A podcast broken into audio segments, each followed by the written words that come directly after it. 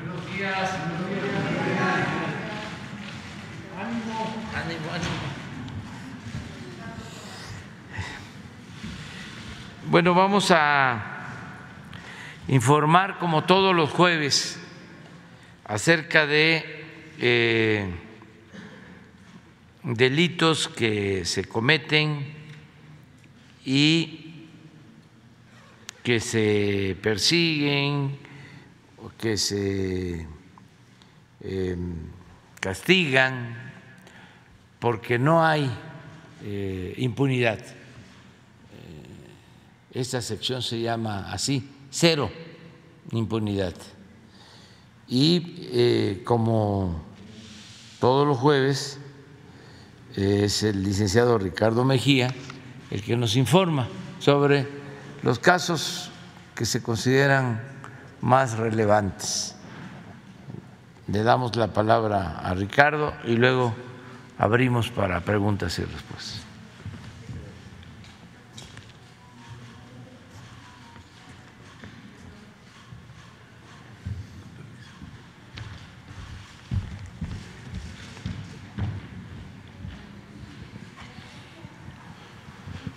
Muy buenos días a todas y a todos. Vamos a dar el informe Cero Impunidad. No hay crimen sin castigo, que es un esfuerzo del Gobierno de México a través de las Secretarías de la Defensa Nacional, de la Marina, de Seguridad y Protección Ciudadana, Guardia Nacional, Centro Nacional de Inteligencia, en coordinación con las Secretarías de Seguridad de los Estados, las Fiscalías locales y la Fiscalía General de la República. Iniciamos con este primer caso es la detención del exfiscal general del estado de Veracruz, Jorge N., que fue la detención en Puerto Escondido, Oaxaca. Se trabajó en estrecha colaboración con la Fiscalía General de Veracruz y el pasado 25 de julio la Sedena, junto con el apoyo del Centro Nacional de Inteligencia y la Coordinación Nacional Antisecuestros, lograron la detención de Jorge N., se cumplimentó una orden de aprehensión en su contra por los delitos de privación de la libertad en su modalidad de secuestro y desaparición forzada de personas. Eh, la Fiscalía de Veracruz informó que obtuvo en el procedimiento penal oral correspondiente con sede en Jalapa la imputación en contra del exfiscal general de Veracruz, que es, que es un objetivo prioritario de la mesa Estatal de Coordinación para la Construcción de Paz. Se impuso la medida cautelar de prisión preventiva oficiosa por el lapso de un año dentro del proceso penal 296 diagonal 2019. La audiencia continuará el próximo lunes 31 de julio y está en proceso de vinculación y se generará el acuerdo el próximo lunes. Siguiente. También informamos de la detención del presunto feminicida de Brenda Yasmín N. en Sonora. Esto fue el pasado 25 de julio en una operación de elementos de la Fiscalía General de Sonora con la Secretaría de la Marina y la Coordinación Antisecuestros, quienes lograron la detención de Sóstenes N. de 58 años de edad tras cumplimentar un orden de aprehensión en su contra por el delito de feminicidio en agravio de su pareja sentimental, Brenda Yasmín N., integrante del colectivo Guerreras Buscadoras de Cajeme, quien fue encontrada sin vida en un eh, motel de, de esa localidad el pasado 17 de julio. Hay que señalar que el sentenciado, porque fue sentenciado, ahorita lo comentamos, contaba con tres antecedentes penales por hechos ocurridos en los años 2014, 2015 y 2021. Eh, informar que se llevó a cabo la audiencia de imputación y quedó vinculado a proceso y en la misma audiencia la defensa solicitó la terminación anticipada del juicio mediante procedimiento abreviario por lo que se logró la sentencia de 58 años de cárcel para Sóstenes N por el delito de feminicidio. La penalidad por casos de feminicidio va de 40 a 70 años y se le impuso la sentencia por 50, 50 años de prisión. Siguiente. También informar que la Sedena, en coordinación con la Guardia Nacional, aseguraron a 37 presuntos integrantes de la delincuencia organizada en una operación realizada el pasado 26 de julio en Ciudad Hidalgo, Michoacán. Eh, realizaron una operación en la localidad del, del Caracol, en ese municipio, en donde se localizó una construcción que era empleada por integrantes de la delincuencia organizada para su resguardo, por lo que se estableció un cerco de seguridad y se pudo detener en flagrancia y sin enfrentamiento a 37 sujetos con armas de fuego, cargadores, cartuchos, granadas y equipo balístico. Los detenidos fueron puestos a disposición de la Fiscalía General de la República en Morelia, Michoacán. Presuntamente son integrantes del cártel Jalisco Nueva Generación. Se les aseguraron 36 armas largas, casi 7 mil cartuchos, eh, chalecos tácticos, lanzagranadas, entre otros sujetos. Y este grupo eh, delictivo eh, disputa el territorio con el grupo de la familia michoacana y otro grupo criminal denominado Los Correa Siguiente. Estos son los 37 presuntos detenidos en una operación eh, basada en la inteligencia por parte de Sedena. Fue una operación quirúrgica sin disparar un solo tiro y de manera muy eficaz. Siguiente. También damos cuenta, como aquí se ha informado, del seguimiento del caso del doble feminicidio de Gladys Merlín y Carla Enríquez, ocurrido en el municipio de Cozoleacaque, Veracruz, el 15 de febrero de 2021. Esta es una acción muy eficaz de la Fiscalía General del Estado de Veracruz. Reconocemos a la fiscal Verónica Hernández y al gobernador Cuitlagua García porque se le ha dado un seguimiento pormenorizado a este tema. Eh, fueron ellas dos eh, privadas de la vida en su domicilio, en un hecho que sacudió a la opinión pública de Veracruz y el país. Eh, no obstante ello, se ha dado resultados y se detuvo en ese contexto a Luis N. el pasado 19 de julio, ya está vinculado a proceso penal. Él es copartícipe del doble feminicidio y es el sexto detenido por estos hechos. Siguiente. Luis N habría sido el presunto enlace entre los autores intelectuales y los autores materiales, a quienes citó en un restaurante para dar instrucción sobre la comisión del doble feminicidio. Los autores materiales fueron Marcos de Jesús N., alias el Brujo, y Luis Alberto N., y el padre de Marcos de Jesús N., alias el Brujo, Marco Antonio N., habría facilitado la fuga de ambos sujetos una vez perpetrado el doble feminicidio. Y Víctor N. e Isabel N. colaboraron con los autores materiales el día de los hechos. Ellos tenían el resguardo al interior de la propiedad y sin embargo estuvieron en comunicación con los autores materiales para facilitar estas acciones de carácter criminal. Eh, hay seis detenidos, todos vinculados a proceso penal y la investigación sigue abierta, pero al momento el caso avanza de manera contundente. Siguiente. También informamos de la detención del presunto homicida Arturo N., alias El APA, en el Estado de México. Esto fue en el municipio de Atizapán de Zaragoza, en la colonia Mayorazgos del Bosque, mediante un operativo coordinado por elementos de la Fiscalía de la Ciudad de México, la Secretaría de Seguridad de la Ciudad de México, el Centro Nacional de Inteligencia, la Guardia Nacional y autoridades estatales, quienes lograron esta detención.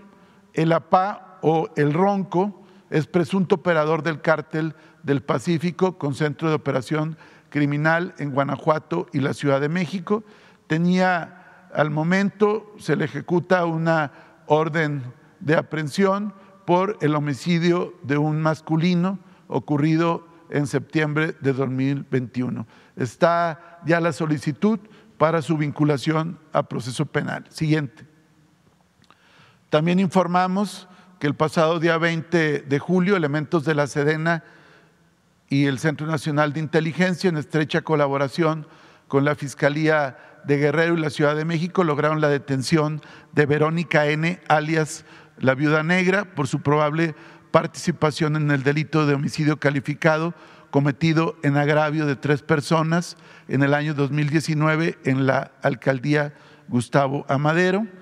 Fue una operación que se desarrolló en el puerto de Acapulco, en el municipio de Acapulco, y ya fue puesta a disposición en el Centro Femenil de Reinserción Social de Santa Marta, Acatitla, donde eh, después de poner a disposición del juez, se vinculó a proceso penal esta persona. Siguiente. También informamos que en el municipio de Solidaridad, en Quintana Roo, elementos de la Sedena, de la Secretaría de la Marina, Guardia Nacional y las policías estatal y municipal lograron la detención en flagrancia de 26 personas, uno de ellos Pedro N., alias El Rizo, identificado como presunto líder de una célula delictiva denominada Los Golfos, que opera en esa localidad, luego de, ser sorprendido con armas, chalecos tácticos, así como diversas dosis de drogas. Eh, se detuvo a él y a otras 25 personas. Está pendiente su vinculación a proceso penal. Se les aseguraron, entre otras armas, cinco armas largas, trece armas cortas, cargadores, cartuchos, y este sujeto es parte de una organización que se dedica a la extorsión y al narcomenudeo. Siguiente. También en el municipio de Solidaridad, Playa del Carmen, Quintana Roo, como aquí se preguntó el día de ayer, eh, hubo un evento de un enfrentamiento entre narcomenudistas en la avenida, en la Quinta Avenida, entre las calles 6 y 10, y la Secretaría de Seguridad Pública eh, del Estado y del municipio, en coordinación con las fuerzas federales, lograron detener a siete presuntos responsables y asegurar tres armas de fuego, todos detenidos, sujetos a vinculación, a proceso penal, y también informar que en un segundo evento hubo una detención por hechos ocurridos en la cervecería Teresita, donde se logró la detención en flagrancia de dos personas con armas de fuego y ya son vinculados a proceso penal. Es decir, por estos hechos en total fueron detenidos nueve personas. Siguiente. También informar que entre los días 19 al 25 de julio, que es el periodo que se informa en cero impunidad, elementos de Sedena y Guardia Nacional, en coordinación y colaboración con las fuerzas de seguridad local, lograron en diferentes puntos del país la detención de 17 personas y el aseguramiento de armas, drogas y equipo balístico. Es el caso de San Martín, Tezmelucan, Chautla y Puebla, Puebla. Es el caso de San Luis Río Colorado, eh, donde se lo detuvieron en el primer lugar cuatro personas y en San Luis Río Colorado se detuvieron a dos personas. Siguiente. En Tecate, Baja California, siete personas con armas largas, armas cortas, cargadores y equipo balístico y cinco vehículos. En Culiacán, Sinaloa, tres detenidos, quienes eh, tenían 1.100, 200 eh, kilogramos de precursores químicos, 10 kilos de metanfetamina, también tenían vehículos, y un inmueble, entre otras propiedades. Siguiente. E, en el caso de la Secretaría de la Marina, en el periodo que se informa, del 21 al 26 de julio, también hicieron diferentes aseguramientos y detenciones, que ahorita damos cuenta, en Iztapalapa, en coordinación con la Secretaría de Seguridad Ciudadana y derivados de trabajos de inteligencia, se logró la detención de Daniel N., presunto integrante del grupo delictivo liderado por Alemán, considerado generador de violencia, venta de armas y droga y participante en múltiples homicidios y secuestros. Fue puesto a disposición de la Fiscalía General de la República. En Cuautla, Morelos, también se detuvo a Ángel N., alias El Pirru, presunto integrante de la organización criminal de los Pelones, por delitos contra la salud. Se le aseguraron diversas dosis de droga y ya fue puesta a disposición de la Fiscalía de Morelos, pendientes de su vinculación a proceso penal. Siguiente. También en Lázaro Cárdenas, Michoacán, en coordinación con la Fiscalía General de la República e Interpol, derivados de trabajos de inteligencia, se logró la detención de Jesús Esteban N., quien cuenta con orden de aprehensión por asociación delictiva y contra la salud en el establecimiento El Gallo de Oros en Caleta de Campos. También se puso a disposición de la Fiscalía General de la República, como es el caso también en el Estado de México de la ejecución de órdenes de aprehensión con fines de extradición en contra de Rogelio N., así como de Juan de Dios N., ambos en el Estado de México, quienes ya fueron puestos a disposición de la Fiscalía General de la República. Siguiente, por favor. También dar cuenta que del 20 al 26 de julio, elementos de la Secretaría de la Defensa Nacional y Guardia Nacional realizaron el aseguramiento de 11 laboratorios clandestinos en los estados de Sinaloa y Durango, donde se elabora droga sintética a partir de la mezcla de diferentes sustancias, eh, eh, componentes químicos, precursores químicos, metanfetamina, condensadores y demás instrumentos que se utilizan para la elaboración de drogas sintéticas. Este aseguramiento en estos días representa una afectación económica de 14.600 millones de pesos solo por esos 11 eh, laboratorios clandestinos. Siguiente. Esto se suma al conjunto de operaciones que la Secretaría de Defensa Nacional, el Ejército Mexicano, ha desarrollado entre el 21 de mayo al 25 de junio. En este periodo se han asegurado 129 laboratorios, tres en Baja California, 118 en Sinaloa, dos en Durango, uno en Jalisco, cuatro en Michoacán y uno en Guerrero, con un despliegue de 400 elementos del ejército mexicano. Esta afectación implica más de 196 mil millones de pesos de afectaciones por la producción de drogas de carácter sintético. Siguiente. También informamos, y así lo haremos en lo subsecuente, de detenciones por el delito de homicidios. En esta ocasión, delitos eh, que se cometieron en Quintana Roo y entre el 16 de junio al 18 de julio fueron detenidos 13 sujetos con mandamientos judiciales por homicidio perpetrados en diferentes lugares de Quintana Roo. Siguiente. También informamos que del 21 de julio al 26 de julio fueron detenidos 10 personas por los delitos de feminicidio, incluso uno de ellos ya sentenciado en el Estado de México. Como aquí lo hemos informado, es parte de la instrucción del presidente de la República y también de la Secretaria de Seguridad, eh, abocarnos como parte de la Estrategia Nacional de Seguridad y en especial de cero impunidad a la persecución criminal de quienes cometen el delito de feminicidio y todos los días se están haciendo detenciones, se están vinculando proceso penal, incluso con mucha frecuencia ya obteniendo sentencias condenatorias. Es el caso de una sentencia en el Estado de México, de dos detenidos en la Ciudad de México, de tres detenidos en Michoacán, de un detenido en Veracruz, que es el caso que ya dimos cuenta de, de es el caso de Baja California, es el caso de Baja California Sur y es el caso de Chihuahua, dando un total de 10 detenidos y un sentenciado. Siguiente. También, como aquí se ha informado, por el delito de trata de personas, sobre todo en la modalidad de eh, explotación sexual y sobre todo cuando se trata de víctimas menores. Damos cuenta de una detención de un sujeto que se dedicaba a la, a la trata de personas en el estado de Michoacán, que fue detenido, César Michel N., ya vinculado a proceso. Este sujeto utilizaba un perfil falso para eh, reclutar a chicas, jóvenes, muchas de ellas menores de edad, eh, ofreciéndoles trabajar en un spa y ofreciéndole ganancias semanales de hasta 20 mil pesos. Evidentemente era una maniobra criminal para someterlas y vincularlas a trata y explotación sexual forzada.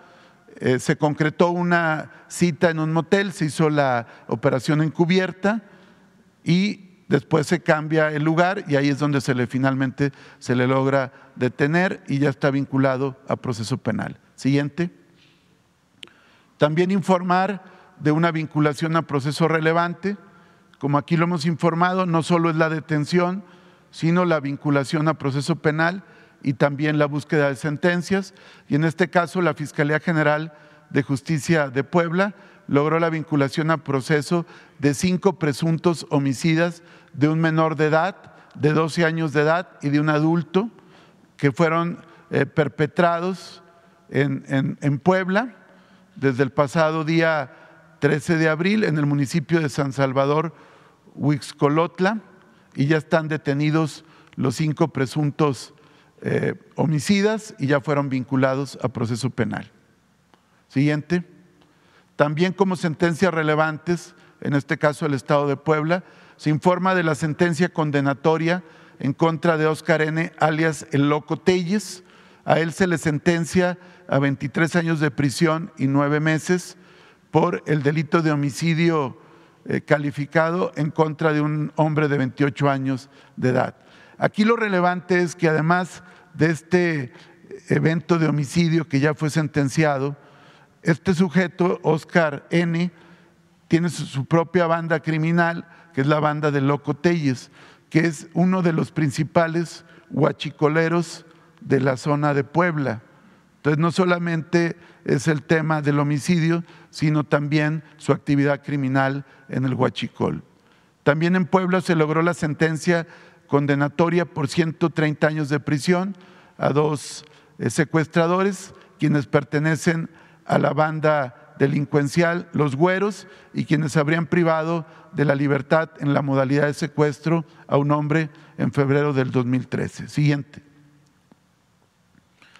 En sentencias relevantes logradas por la Fiscalía General de Justicia de la Ciudad de México ante el Poder Judicial, ante el Tribunal Superior de Justicia de la Ciudad de México, damos cuenta de la sentencia de 57 años en contra de Marco Antonio N por el delito de violación agravada a tres personas, también de la sentencia de 27 años a Raúl N por homicidio calificado y otra más en contra de Kevin N Israel N por 27 años de edad, también por homicidio calificado.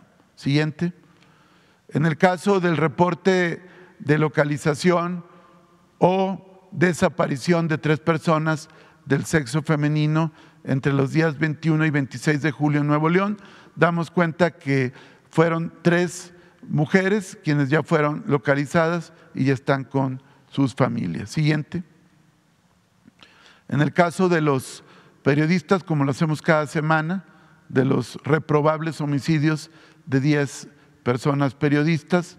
Eh, sigue las investigaciones de estos 10 casos con los 27 detenidos o buscados mediante orden de aprehensión, con 20 vinculados.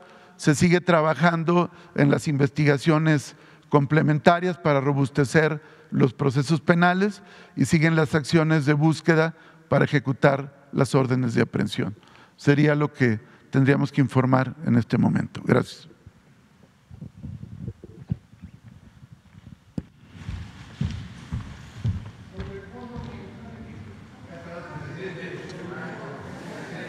Sara, los dos de atrás, falta una compañera, ustedes dos y usted. Ahí, ahí, ahí esperamos. Ahora, ahora vamos. Gracias, presidente. Buenos días. Preguntarle primero cómo le fue anoche en la cena con los empresarios, si hubo algún compromiso de, compra de estos cachitos de la lotería. Ya usted informaba que se les dio a conocer este sorteo. Si hubo alguna cantidad de cachitos que se hayan vendido. Pues no, porque solo fue la invitación a participar en el sorteo del día 15 de septiembre voy a aprovechar para convocar a todos los mexicanos a este sorteo del día 15.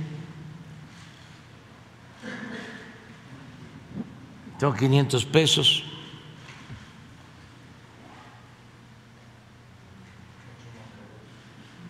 Y sí son ocho grandes lotes en Playa Espíritu, Sinaloa, promedio 100 hectáreas por lote.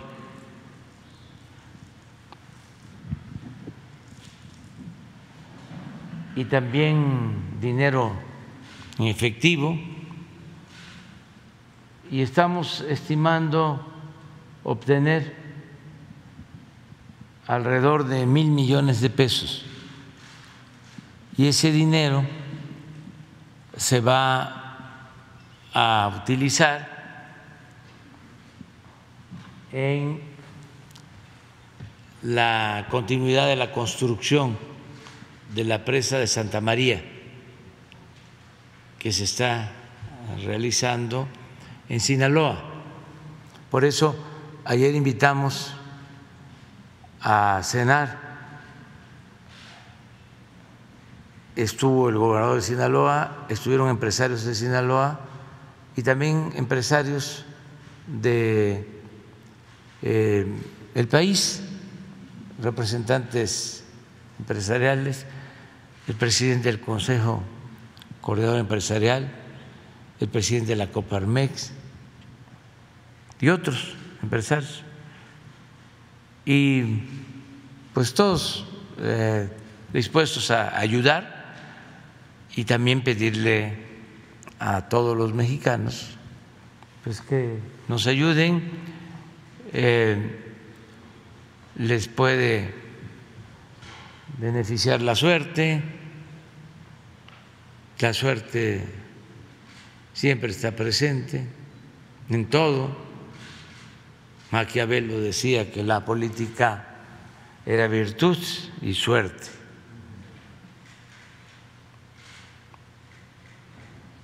y la vida es también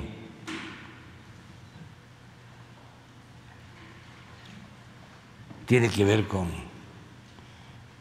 otros factores, pero incluye la virtud, incluye también la suerte,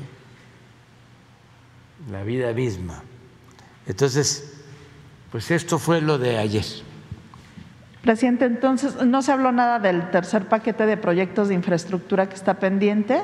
Eh, no, no, fue ningún tema, fue básicamente lo de la rifa. Sí, eh, estamos este, eh, esperando cómo se continúa comportando la economía. La verdad que estamos muy bien. sigue muy fuerte el peso.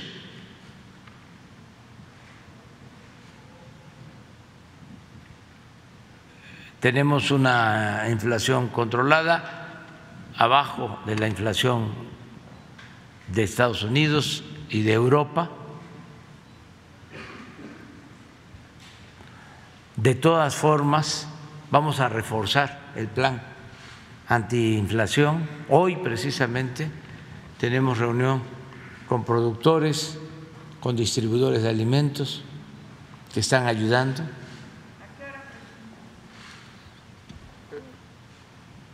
No tengo exactamente la hora, va a estar con ellos el secretario de Hacienda. Eh, sigue llegando inversión extranjera como nunca. Creo que hoy el INEGI da a conocer datos sobre inversión extranjera, a ver si los encuentran.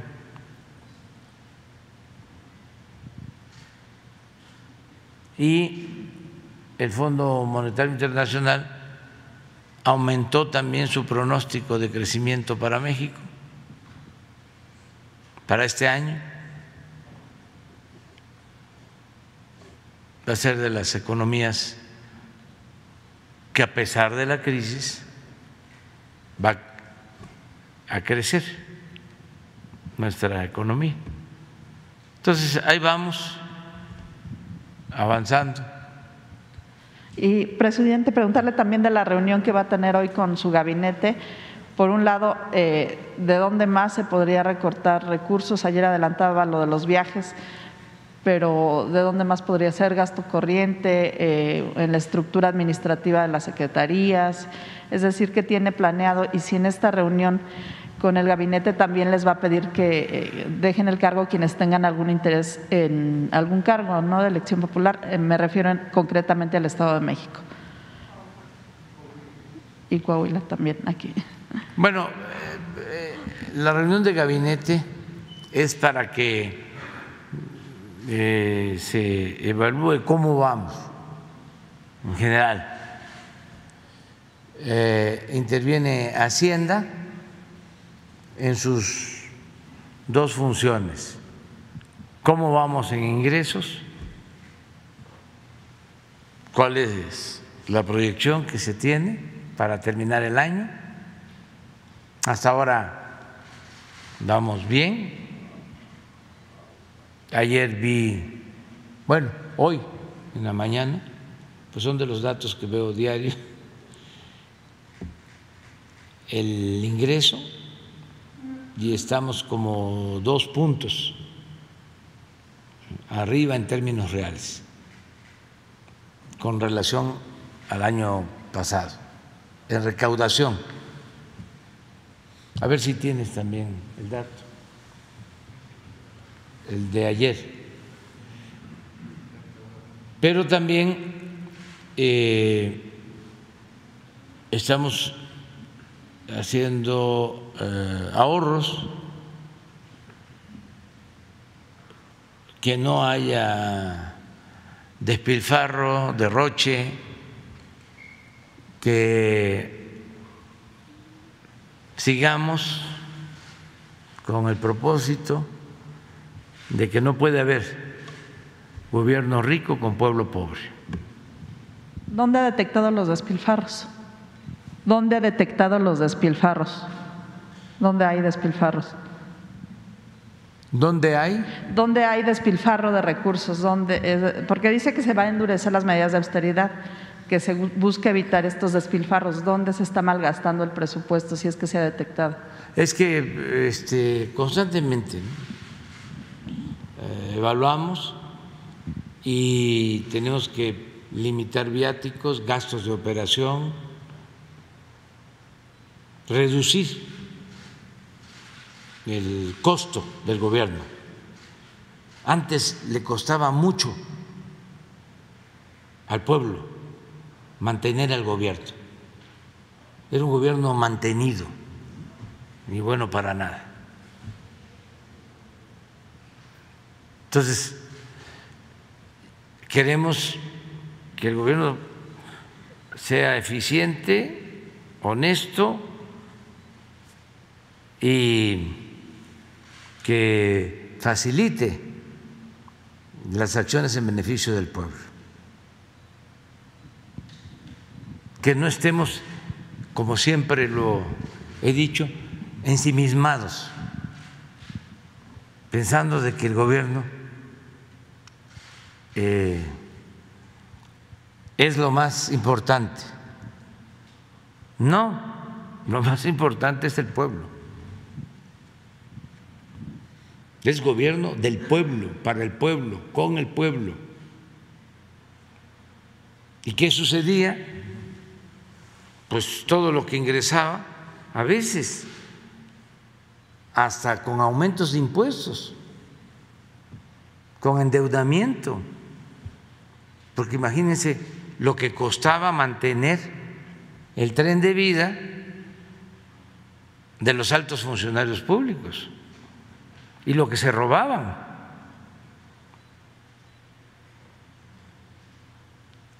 Y todo quedaba en el mismo gobierno.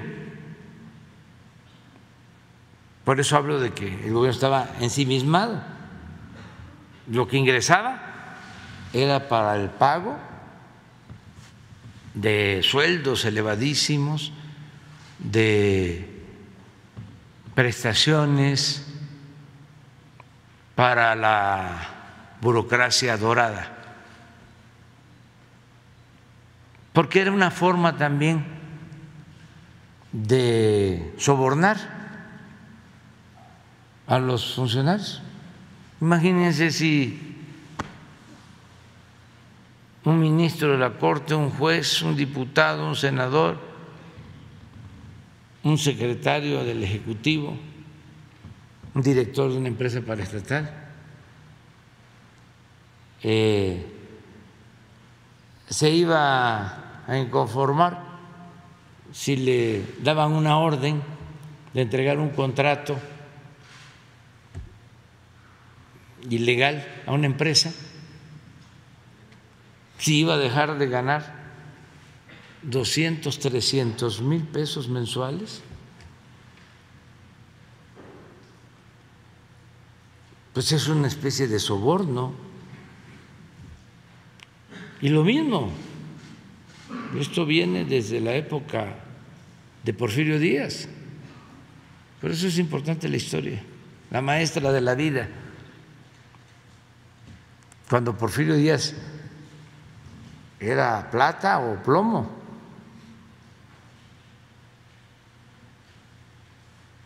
Y cuando había un opositor, su expresión era, ese gallo quiere maíz. Y maiciaban al gallo y ya dejaba de cantar el gallo. Pues eso es lo mismo, así le hacían. Imagínense que llegaban a ganar hasta 600 mil pesos mensuales. Los expresidentes no encontraron los expresidentes. No, lo de este, las pensiones.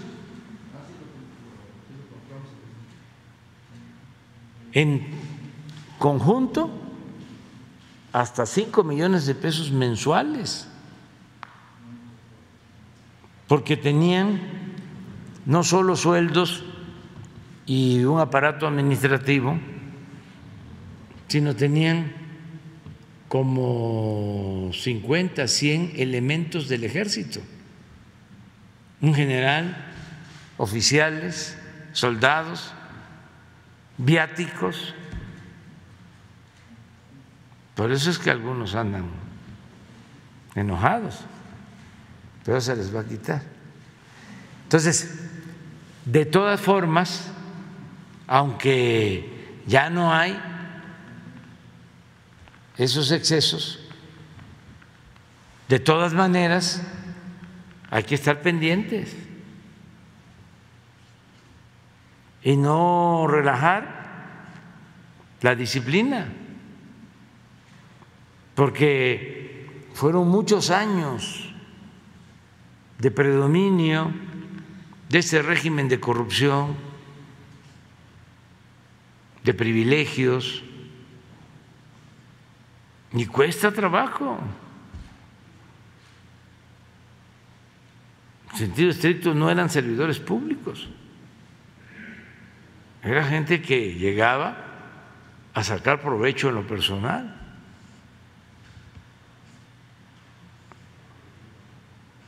Y hasta se veía normal. En la llamada clase política. El pueblo nunca vio eso normal, porque el pueblo eh, mantuvo principios, ideales, eso es lo que nos salvó, los valores culturales, morales, espirituales, en familias, en nuestros pueblos, no llegó la corrupción eh, a cubrirlo todo. Pero esto es, miren, ¿esto de qué año es? El 16.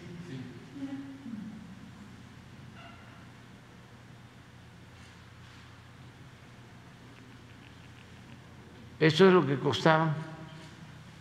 ¿Es anual?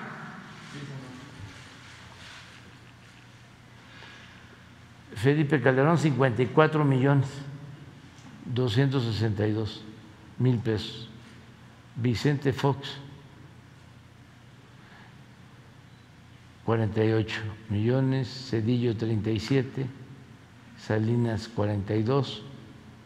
Echeverría, 44 las viudas de los expresidentes.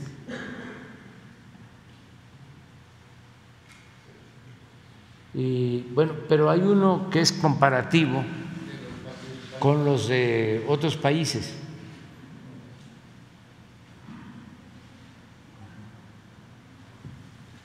Fíjense, este es interesantísimo. ¿Cómo estábamos? Para los jóvenes, porque ya los jóvenes maduros ya bastantes tienen este, información, nada más que no quieren recordar.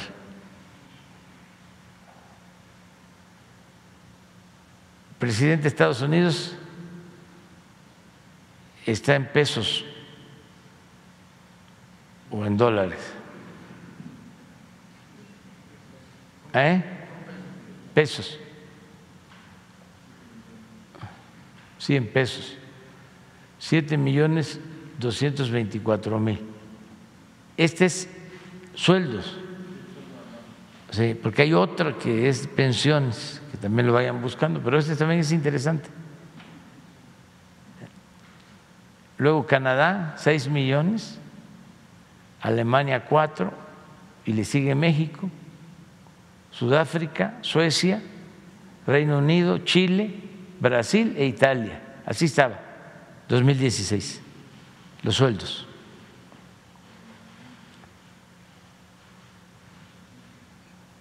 En conjunto, bruto. Pero miren los ministros de justicia, el Poder Judicial. Estados Unidos, cuatro millones setecientos ocho, un ministro. Canadá, dos millones cuatrocientos treinta y tres. Alemania, tres millones seiscientos sesenta y nueve. México, seis millones setecientos sesenta y seis. Primer lugar. Luego Sudáfrica, Suecia no hay dato, Reino Unido, seis millones, Chile, un millón setecientos quince Brasil 2 millones 390, Italia 1 millón 120. Secretarios de Estado, Estados Unidos 4 millones 292, esto es anual. Canadá 857 mil, Alemania 3 millones 731 mil, México 3 millones 672 mil, Sudáfrica 3 millones 148 mil, Suecia 4 millones 153 mil, Reino Unido 2 millones 754, Chile 3 millones 235, Brasil 1 millón 431. Luego vienen los diputados, Estados Unidos 3 millones 142, Canadá 2 millones 394, Alemania dos millones cuatrocientos veinte, México un millón novecientos dieciséis, Sudáfrica dos millones cuatrocientos sesenta, Suecia un millón seiscientos veinte, Reino Unido dos millones noventa y uno, Chile dos millones trescientos treinta y cuatro, Brasil tres millones doscientos cuarenta y uno, Italia dos millones ochocientos sesenta y siete y senadores Estados Unidos tres millones cuatrocientos noventa y dos, Canadá dos millones cuarenta y dos mil, Alemania un millón ciento siete, México dos millones setecientos treinta y dos, Sudáfrica tres millones ciento cuarenta y ocho, Suecia 2, 300, 538, Reino Unido 2 millones 549 mil, Chile 3 millones 235 mil, Brasil 1 millón 515 e Italia 2 millones 426. Estos son los sueldos que había. Todo esto está completamente distinto, porque yo neto, como se comentó ayer, gano 130. Eh, esto significa como un millón ochocientos, pero en bruto pues deben de ser como tres millones, cuando mucho. Y aún este, con los amparos, de todas maneras ya no se gana lo mismo en el Poder Judicial. Y habían en el Poder Judicial gastos que ya no existen. Por ejemplo, ministros tenían gastos para sus eh, domicilios, eh, trabajadoras domésticas y otros gastos. Todo eso ya se ha venido quitando. A ver, de las pensiones. Miren, estas eran las pensiones que recibían los expresidentes.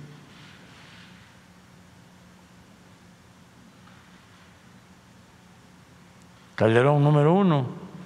Y no solo Calderón, es, es el tiempo, por eso se pone, porque en ese entonces Bush, estos son 54 millones anuales total de pensión. Bush tenía 22 millones. Sebastián, Sebastián Piñera, de Chile, 10 millones. Brown de Reino Unido, 3 millones 859. Colombia, Uribe, 2 millones 460 mil. Y Aznar de España, 2 millones 166. Todo eso ya no existe en el caso de nuestro país. Entonces, tu pregunta es revisar eh, cómo vamos en el plan de austeridad. Sí, pues esto es lo que recaudamos hasta ayer. Llevamos 2.3 arriba con relación al año pasado. El año pasado fueron 2 billones 585 mil y ahora son 2 billones 845. Pues como 250 mil millones arriba. Esto es en términos reales. Si le agregamos inflación, pues es un incremento del 10%.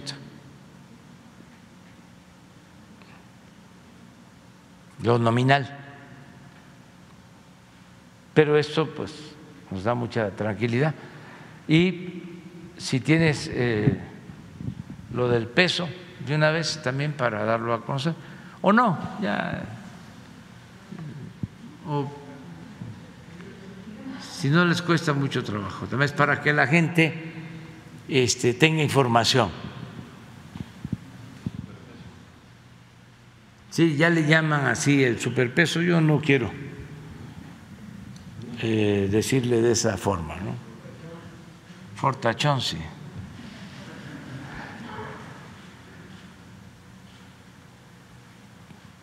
Y es muy importante el dato, a ver si eh, no lo tienen sobre inversión extranjera. O eh, exportaciones, creo. Exportaciones a Estados Unidos.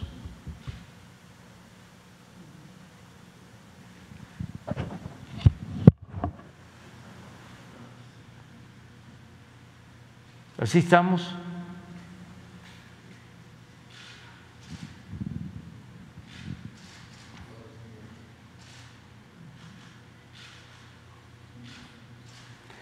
Somos de los menos afectados por la crisis. No hemos tenido devaluación. Nuestra moneda, desde que entramos hasta ahora, no tiene devaluación.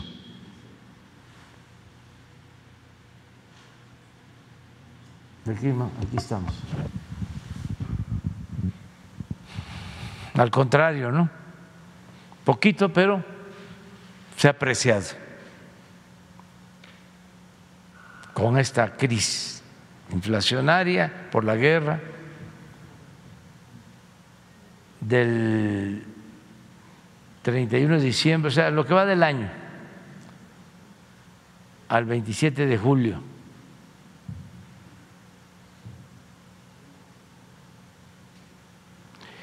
Estos, estas dos les ha ido bien ahora pero el sol peruano y el real brasileño. Pero si lo vemos en los tres años y medio, regresa anterior.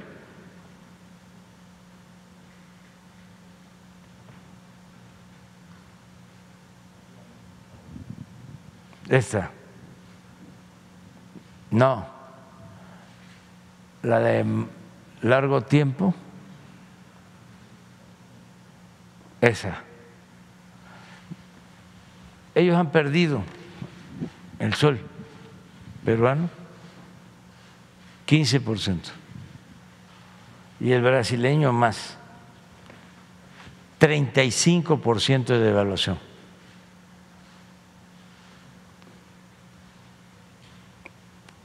Para tener el contexto.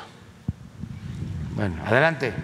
Eh, no, es que le iba a preguntar si todavía hay margen de maniobra con todo lo que ha hecho su gobierno para recortar presupuestos, si se puede recortar más para pasar a la pobreza franciscana. Y si con la reunión de hoy también les va a pedir eh, que se inicie ya la elaboración del proyecto de presupuesto para el próximo año. Sí, eh, sí hay siempre este, márgenes tenemos que cuidar todos los gastos de operación.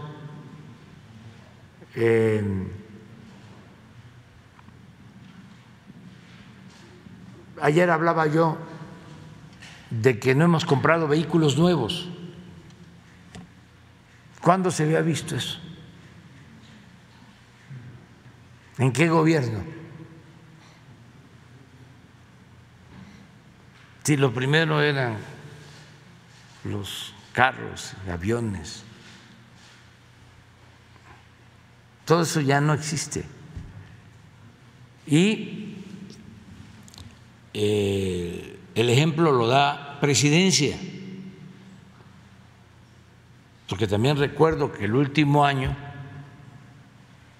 del presidente Peña, 2018, presidencia ejerció 3.600 millones de pesos. Y nosotros ejercimos el año pasado como 600 millones. Y no ha pasado nada. O sea, no se ha debilitado el gobierno, hemos seguido trabajando sin problema. Entonces, en todos lados hay forma de eh, hacer este, esfuerzos para hacer ajustes y sobre todo también no permitir la corrupción. Es que siempre lo he dicho y me voy a seguir repitiendo. La corrupción no es una pandemia, es una peste. La corrupción es el principal problema de México. Era lo que impedía avanzar. Un país extraordinario, con muchísimas riquezas naturales, con un pueblo bueno, trabajador, pero con una banda de malhechores en el gobierno. Y en el poder.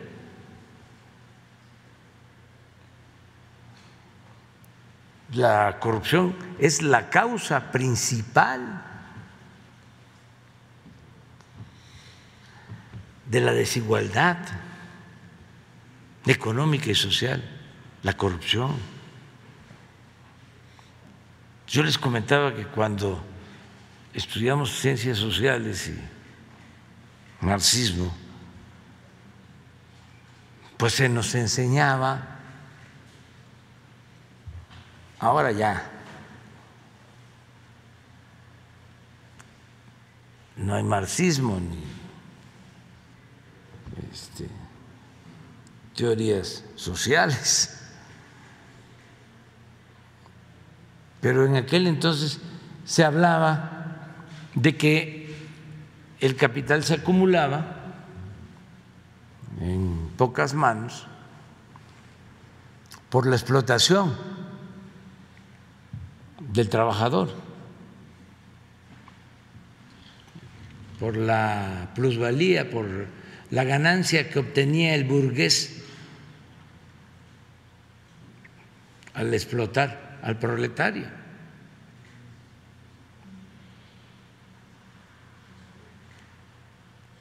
Eso era en esencia el marxismo y que por eso la lucha de clases. Pero en nuestro país no aplicaba en sentido estricto esa fórmula, porque en nuestro país las grandes fortunas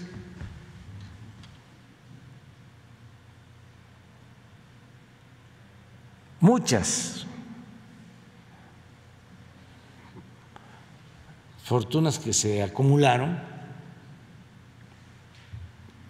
Hay excepciones, no podemos generalizar, pero la mayoría de las fortunas de México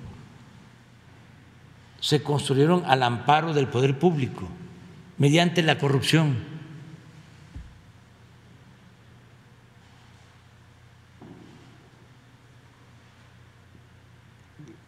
Entonces, si eso se termina, si desterramos la corrupción, del país renace.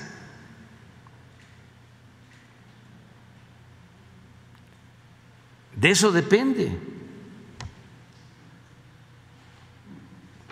Y también de un recto proceder, lo que decía Juárez, que el servidor público se acostumbre a vivir en la justa medianía La austeridad no es un asunto administrativo, es un asunto de principios. Entonces yo sí pienso que todavía podemos avanzar más sin despedir trabajadores. Ah, porque los neoliberales inventaron lo de la austeridad, la variable austeridad, pero siempre pensando en despedir trabajadores y en recortar salarios a los de abajo. A mí me costaba un poco explicar en Europa a personas de izquierda cuando les hablaba yo de austeridad, porque no querían escuchar esa palabra. Porque en efecto, en el modelo neoliberal, austeridad es despedir trabajadores, reducir sueldos, mantener privilegios arriba y eh, despedir trabajadores. Lo que hicieron durante mucho tiempo en Pemex, por ejemplo, que creció y creció el número de trabajadores de confianza que cobraban muchísimo y el discurso era de que costaba mucho la nómina de Pemex, porque había muchos trabajadores y por eso despidos masivos de trabajadores. Pero arriba seguían creciendo y eran menos que los de base o los sindicalizados, pero proporcionalmente recibían más. Ese era el concepto de austeridad, muy distinto a lo nuestro. Aquí es de arriba abajo. Entonces sí hay forma. ¿eh? Y lo otro que me preguntaste es... Ah, también, también ya eh, conociendo cómo estamos, les decía yo que Hacienda va a informar sobre ingresos, sobre esto y sobre eh, otras fuentes de financiamiento.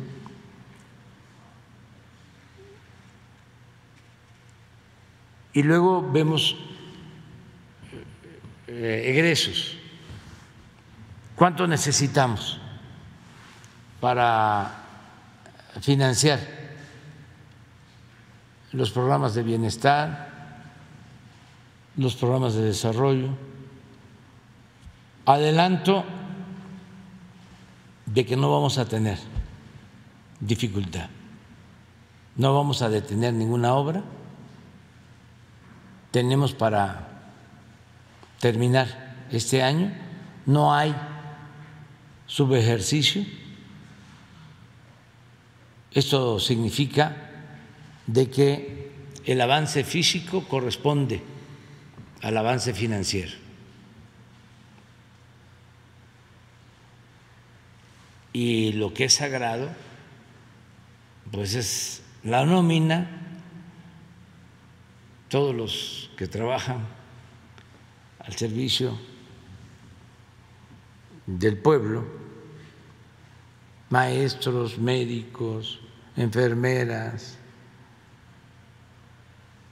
servidores públicos, todos, marinos, soldados, policías, todos tienen garantizados sus sueldos, aguinaldos, no hay recortes.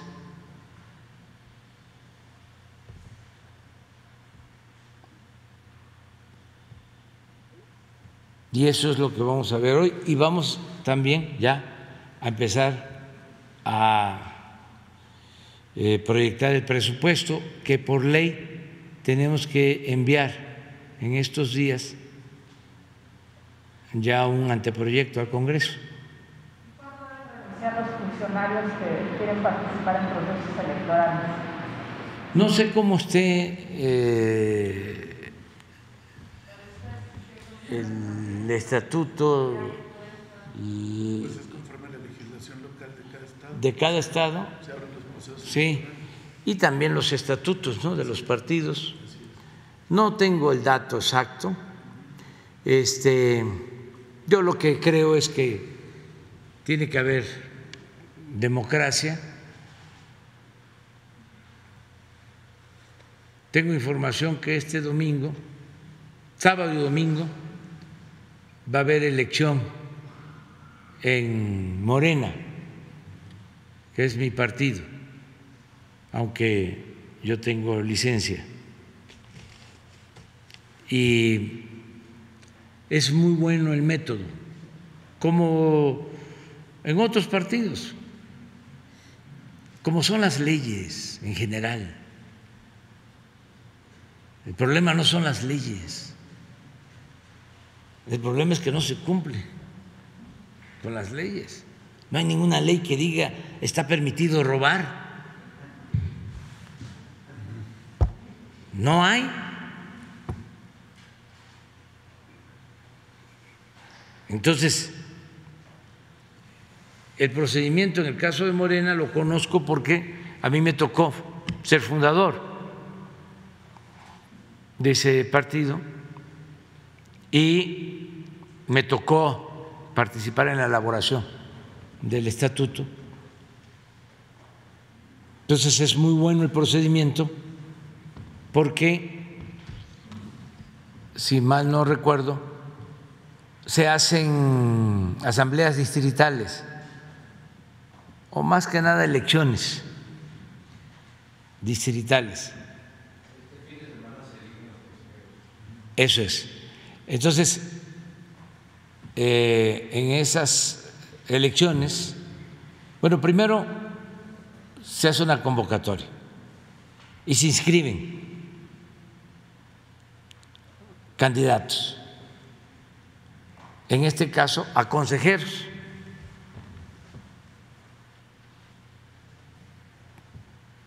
Se van a elegir consejeros al Congreso. Consejeros al Congreso. En los 300 distritos. Entonces se inscriben, si en un distrito se inscriben 50, 100.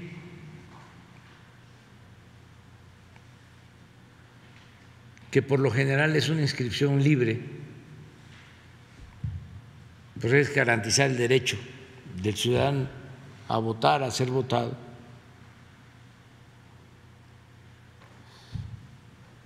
Si son 100,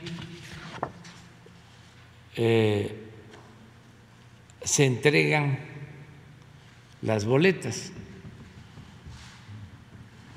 de los 100 nombres en el distrito. De ahí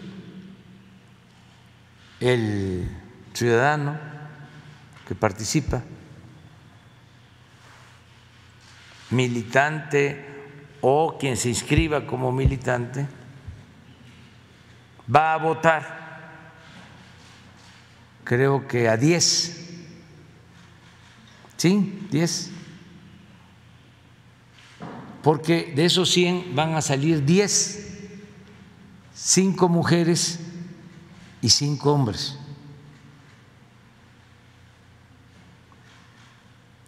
Entonces, como esto se hace en los 300 distritos, se van a elegir 3 mil consejero. Ah, bueno, ustedes saben. Entonces, yo voy a votar y veo a 100 y voto por un hombre y voto por una mujer. Y ya deposito en la urna. En el recuento, el que tenga más votos pues ese sale de consejero,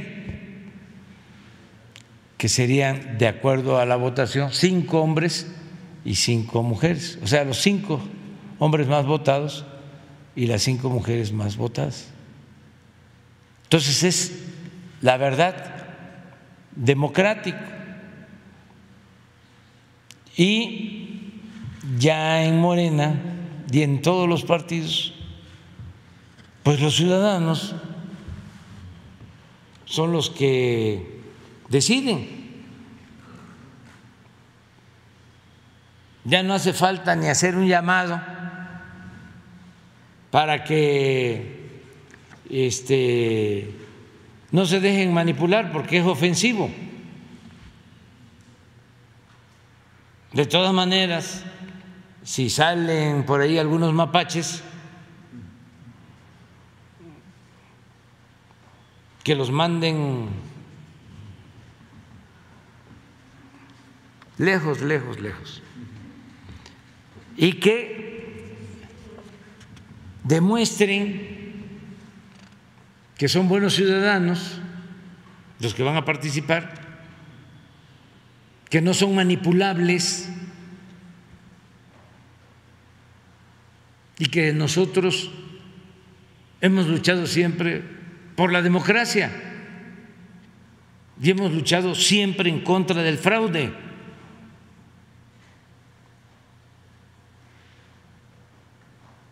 Y que la libertad no se implora, se conquista. Y que solo siendo masoquistas se acepta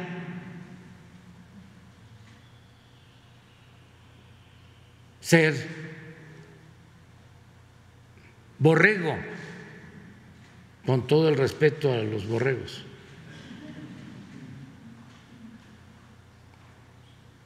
Y que si llegan ahí, traigo línea, yo soy el bueno. Sí, tú eres el bueno. Tú vas a pasar a la historia tú eres el bueno, vas a pasar la historia, pero al basurero de la historia. Es que, mira, aquí tengo yo foto con Andrés Manuel, ni compañero, ni amigo, jugamos canica juntos. Pues sí, puede ser, pero eso no cuenta. Y no hay dedazo. De evitar ser acarreado. Nada de que, ¿a dónde vas? Me. ¿A dónde te llevan? Me. Y que te estén repartiendo papelitos diciéndote por este o por esta compañera. No, tú Ve los 100 o los 200 o 300 o los que sean. Llévate tu tiempo ahí viendo a quién conoces, a quién has visto que ayuda al pueblo.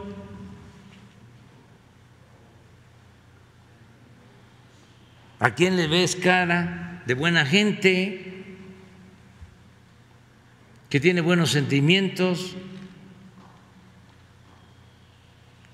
que le tiene amor al pueblo. No.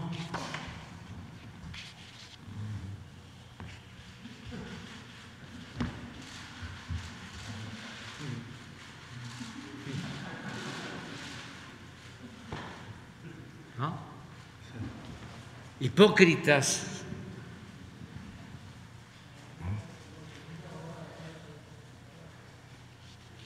farsantes,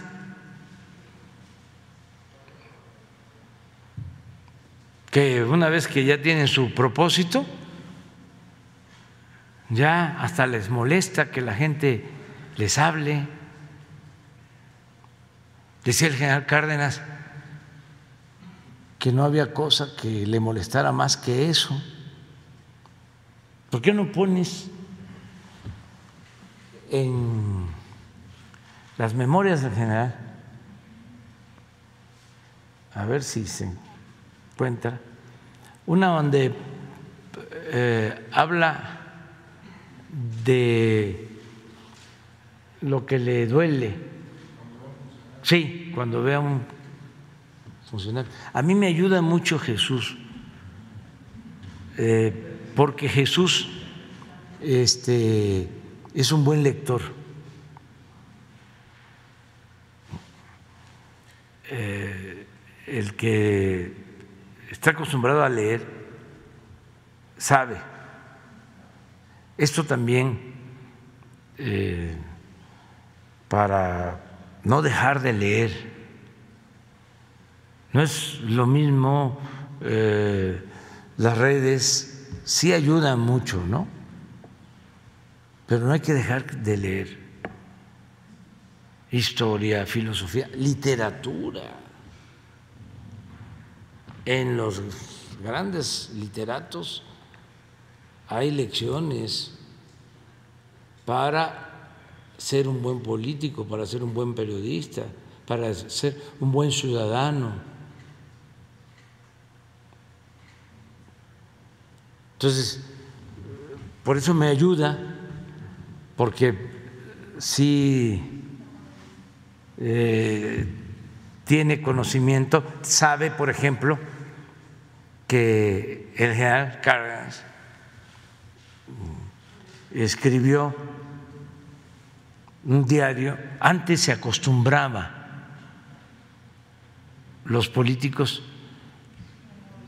hacían diarios, todos ellos eh, terminaban su jornada del día y esto era nacional y era eh, internacional. El Che tenía su diario Recuerdo, por ejemplo, el diario de campaña del general Mújica. Recuerdo que cuando eh, se reúnen en la hacienda de Guadalupe, en Coahuila, para enfrentar a Huerta, los convoca don Venustiano un personaje importante, y Mújica y Lucio Blanco y todos estaban jovencitos. Mújica acababa de salir del seminario, se salió del seminario un poco lo de Juárez. Estuvieron en el seminario y luego este, tomaron otro camino, pero se formaron en el seminario, como muchos liberales. Porque antes también la formación tenía que ver con la iglesia, con las escuelas de las iglesias, y siempre pues era o el ejército o el clero. Entonces, eh, están ahí reunidos elaborando el plan de Guadalupe. Y los jóvenes pues querían poner todo, reparto agrario, justicia laboral, y entre ellos Mújica y otros. Y yo creo que se hizo tarde y don Venustiano se fue a descansar ahí en su hacienda en Guadalupe. Y en la mañana, estos habían pasado toda la noche ahí discutiendo. Y en la mañana, este, ya don Venustiano les muestra el borrador del plan. Y desde luego que no tenía nada de lo que ellos estaban planteando sobre lo social. Con un razonamiento político válido, les dice cuánto quieren que tarde la revolución. Con esto que están proponiendo, pues no vamos a derrocar a Huerta nunca. Y aquí lo que interesa es restablecer la legalidad y que vuelva la democracia. Entonces, vamos nada más a eso. Un texto corto, claro, preciso y no tan profundo. Que llamar al pueblo a que se condenara el asesinato de Madero y se restableciera la legalidad y la democracia. Entonces, en su este diario pone Mújica, que era rebelde, dice, hoy se resolvió lo del plan de Guadalupe y se impuso don Venustiano. Y le pone, este hombre es un tirano. Pero eran los diarios, lo que uno este, siente todos los días, y eso es muy importante, son como confesiones diarias, para no desviarnos. Yo lo hago eh, reflexivamente, diario, cada determinado tiempo, y eh, ejerzo la autocrítica.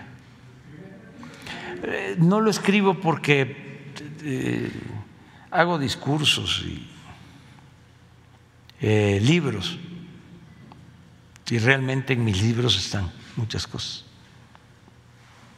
Pero miren eh, los apuntes del general. En mayo del 37, a la mitad de su sexenio,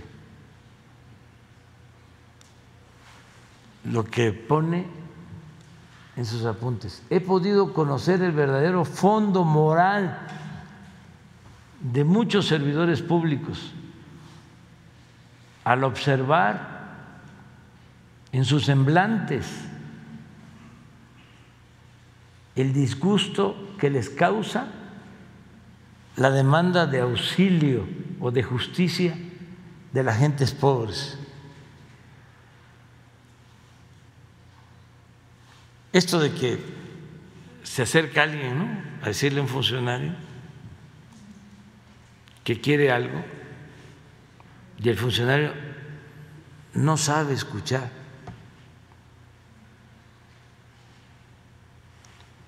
Y hay otra anécdota también, que no es apuntes, pero que tiene que ver con lo mismo. Fíjense lo que escribe. Entonces pienso más en la tragedia interminable de nuestro propio pueblo. Eh, en una ocasión, esto lo platicaba Martínez de la Vega, acompañaron al general, ya era vicepresidente, digo, expresidente, eh, a Oaxaca. Iba un carro y entonces habían unas mujeres y lo pararon. Y se paró el carro y las empezó a escuchar. Y las señoras repetían y repetían y repetían y repetían, repetían lo mismo. Y él no hablaba él estaba escuchando. Y entonces, pues, a todos los desesperaba, los que iban con él, ¿no? Hasta que un ayudante le dijo a una de las señoras, sí, sí, sí, sí, sí, lo que quieres o lo que quieren, eso es lo de la pensión ya se va a ver. Así, de manera grosera, interrumpe. Ya se quedan callados y ya el general dice, ya lo vamos a ver. Pero regresan al carro y el general venía contra el ayudante. ¿Por qué? Eh, hay que saber escuchar al pueblo. Y eso eh, lo tienen que tomar en cuenta los políticos, sobre todo los que buscan la transformación. No se puede hacer política sin pueblo, no se puede hacer política sin amor al pueblo y no se puede hacer política con trampas. El que hace trampa, el que no es respetuoso de la voluntad popular, el antidemocrático no es de izquierda, el corrupto no es de izquierda.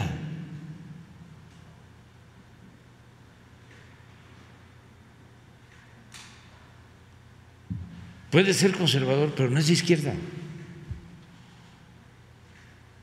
El que quiere triunfar a toda costa, sin escrúpulos morales de ninguna índole, no es de izquierda.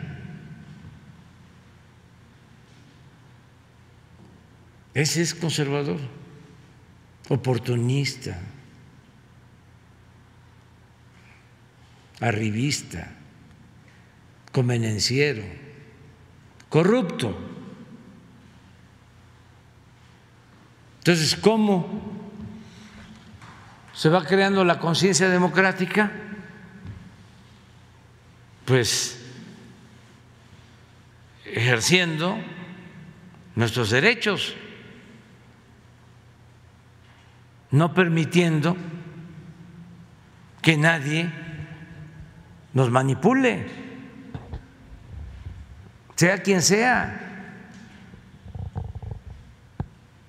presidente municipal, gobernador, secretario, diputado, senador, líder sindical, cacique.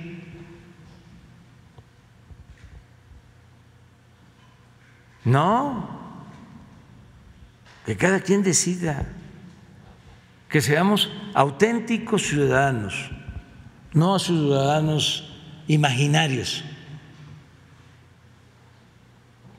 Y eso ya existe. Ayer, antier, hablaba yo que eso es lo más importante de México en estos tiempos. Son de los cambios más importantes. Pero también, todavía, hay esas rémoras del antiguo régimen, de sus vicios, de esas malas mañas. Entonces, si va a haber una elección, que cada quien decida libremente, que no hay injerencia de nadie. Y también que no se simule, porque este, si la gente no acepta alguien o no vota por uno, no por eso ya eh, no hubo democracia, porque yo no salí.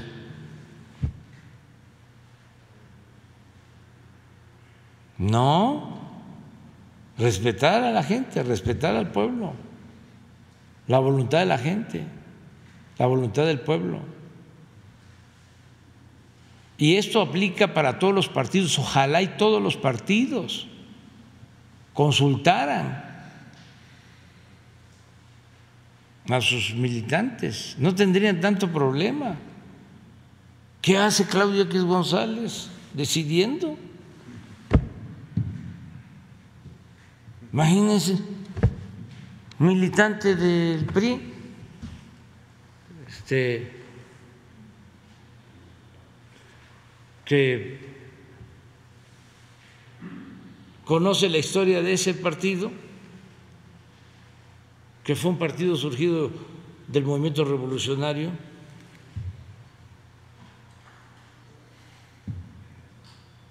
con muchas etapas en su proceso, que tuvo etapas importantísimas cuando fue partido de la Revolución Mexicana, que fue cuando se llevaron a cabo el reparto agrario, la entrega de la tierra a los campesinos, la defensa de los obreros, la recuperación del petróleo que estaba en manos de extranjeros. Pues eso también fue el PRI en su época. Y fue cambiando. Y ahora, este, un grupo de oligarcas corruptos van a decidir.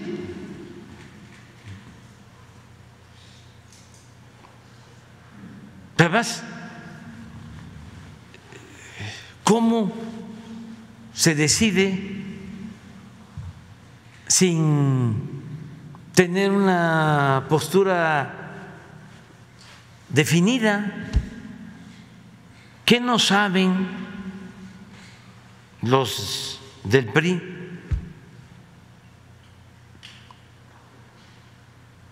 Que el PAN surgió un año después de la expropiación petrolera para oponerse a esa decisión patriota del general Cárdenas? ¿Ya se les olvidó? ¿Ya se les olvidó de que el PAN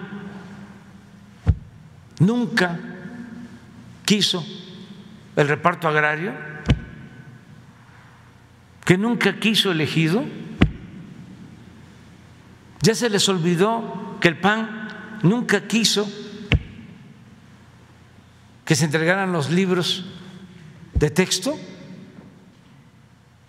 y que hicieron manifestaciones en contra de López Mateos, que fueron los libros donde nosotros estudiamos.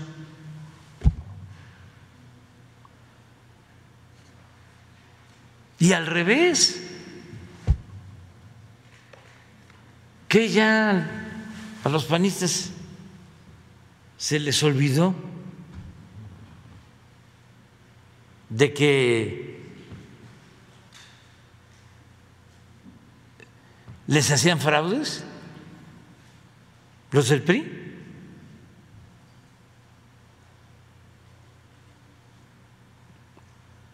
Ya se les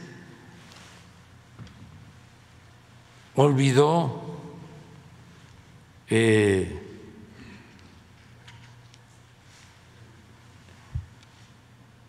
el supuesto daño del general Cárdenas, de López Mateos. Ya se les olvidó de que se buscaba la nacionalización y se logró la nacionalización del petróleo, de la industria eléctrica. Bueno, entonces, ¿cuál es la diferencia? ¿O de qué se trata? Ya se les olvidó a los del PAN que hablaban de la gran corrupción del PRI.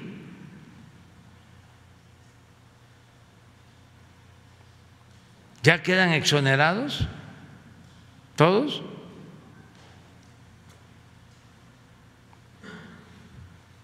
Es muy interesante todo esto para los jóvenes. Entonces, si me preguntas sobre el tema, eso fue lo que me preguntaste, ¿verdad? ¿Cuándo van a dejar el... No. Bueno, pues es que hay que contextualizar. Vamos adelante. Buenos días, señor presidente. Eduardo Esquivel Ancona, SDP Noticias. Eh, Señor presidente, yo quisiera preguntar, ¿qué opinión le merece las declaraciones de Moody's que dicen que México no podrá evitar una recesión en en el 2023 y cuando esta calificadora este, también le rebajó la calificación crediticia este, a Pemex. Y pues de a mí no me parece que sea así porque Pemex este, tuvo ganancias este primer trimestre por, seis, por más de 6 mil millones de dólares, hizo una recompra de, de bonos, una reestructura de su deuda este, que fue exitosa, que, se inyectaron 3.500 millones de dólares del presupuesto de, eh, y que no se... Y, hubo varias cosas más y hay que, como, usted dice, para los jóvenes, ¿quién es Moody's? No? En, en el 2000, este, en el año 2000, calificaban a, la empresa Enron este, cuatro días antes de, que, que se declarara en quiebra Enron, la empresa que, que esquilmó eh, con, la, con la privatización del sector eléctrico de California, le robaban a los consumidores de una forma espantosa, todo el mundo se daba cuenta y la calificadora les ponía triple, triple A, Moody's, cuatro días antes de que se declarara eh, en el 2008 con la hubo la crisis de la hipotecaria este, también a Lehman Bros le tenía al banco número cuatro en Estados Unidos que tenía estos bonos de hipotecarios, también les, les bajó, este, la tenían en triple A una semana antes de que se declararan en, quiebra la empresa. Esto afecta, no solo afectó a los Estados Unidos, nos afectó a nosotros, eh, sobre todo el 2008, y a, en muchos lados del mundo. Se tiene proyectado que se perdieron 6 millones de empleos por esta situación. Entonces, este, en México, el Fondo Monetario no habla internacional, no habla de una recesión en México, sino inclusive, como usted acaba de decir, le, subió la, la perspectiva de crecimiento del PIB en este año y, y, el año que viene también pronosticó que va a haber crecimiento. Yo creo que va, eh, yo en mi pensamiento y en los análisis que hemos hecho en SDP y en Noticias y en, en Econósfera, hemos visto que a lo mejor se queda corto el Fondo Monetario Internacional en el crecimiento del PIB, porque están los 40 mil millones de dólares que se piensan invertir de Estados Unidos en proyectos. Está lo de la región del Istmo de Tehuantepec. Esta región, este, el, el Banco Interamericano de Desarrollo dio 2.800 millones de dólares de créditos para que se, se reubicaran muchas empresas en esos 10 polos de industriales que hay en esa zona y pronostican que es que si cuaja ese proyecto que, esperemos que sí cuaje, subirían dos puntos el PIB de México por, por ese, por cuajar esta. Y ya muchas empresas ya se han reubicado en el nearshoring se han reubicado en este DHL ya se ya vino a México, este una empresa de, eh, de insumos médicos de danesa ya vino a México. Son varias y se tienen proyectados mucho más por la inflación que hay eh, este, en, los, en el transporte marítimo, que es han subido más de 500%. Esto, entonces yo quisiera saber qué, qué opinión le merece esto y, recordar lo de Moody's para los jóvenes, como usted dice. Sí, eh, son eh, modelos de medición que van de la mano con la política neoliberal, pero que están en franca decadencia. El modelo neoliberal está en crisis en el mundo.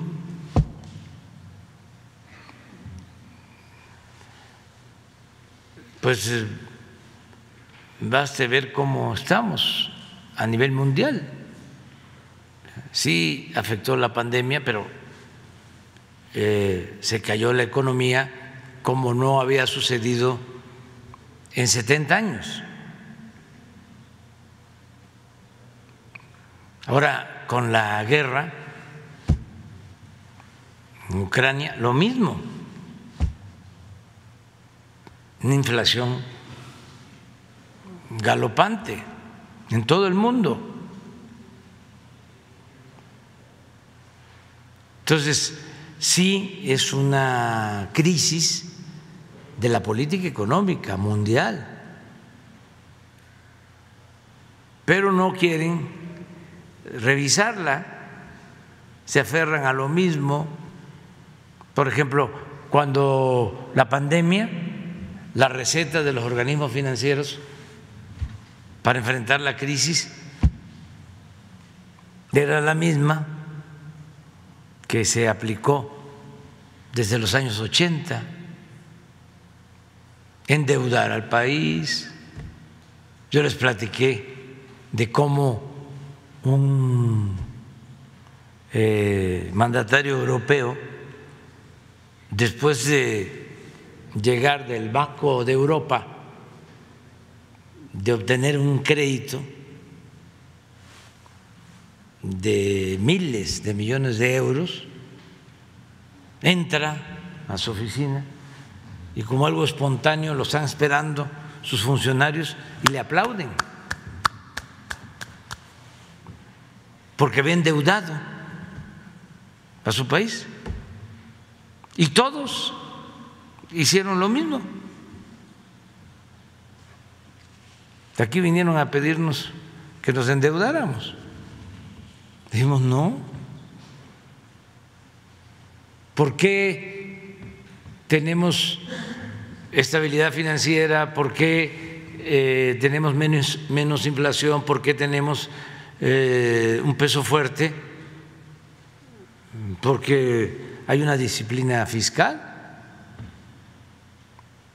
Eso lo saben perfectamente los financieros en todos lados. Entonces, eh, ya esas fórmulas de endeudar, de estar pensando que la inflación, por ejemplo,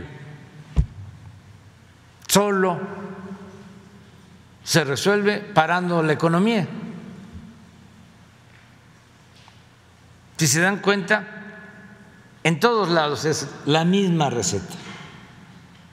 Hay inflación, sube las tasas de interés. Para enfriar la economía. Para la economía. Pues sí, puede ser. Y ojalá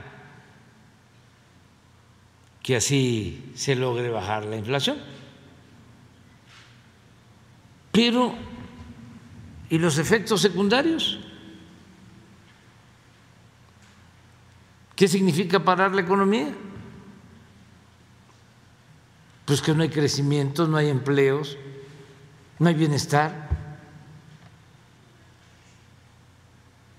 Bueno, ¿y por qué no se toma en cuenta que la inflación también es resultado de la decadencia productiva. No hay oferta. de que este, no se produce, de que se les hizo muy cómodo comprar en el extranjero lo que se necesitaba y depender del extranjero, no producir lo que se consume en cada país, que esas son decisiones estructurales, de fondo. Pero bueno, ¿qué eh, sucede con nosotros? Y esto para la gente, que aún con estos eh, fenómenos adversos, porque la pandemia es un factor externo, la inflación es externa, no se produjo en México, es algo que nos está llegando de afuera. Bueno, aún con eso, nosotros tenemos ventajas, cuando menos tres. Uno, que tenemos eh, una cercanía con el mercado eh, más importante del mundo. Y que eh, el intercambio comercial con Estados Unidos y con Canadá nos permite que haya inversiones y que haya empleo. Ese es un factor. México está ahora considerado como los países, como uno de los países con más ventajas competitivas, comparativas. Por eso crece y crece la inversión eh, extranjera lo que llega de inversión foránea. Y por eso quería yo que lo de las exportaciones, ¿lo tienen? Fíjense lo que está pasando. Ese es un elemento a favor que se tiene.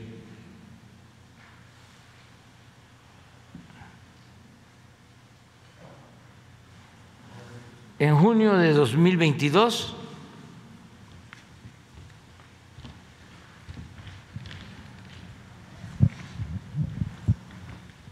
Con cifras originales, las importaciones superaron a las exportaciones en 3.957 millones de pesos. Las dos.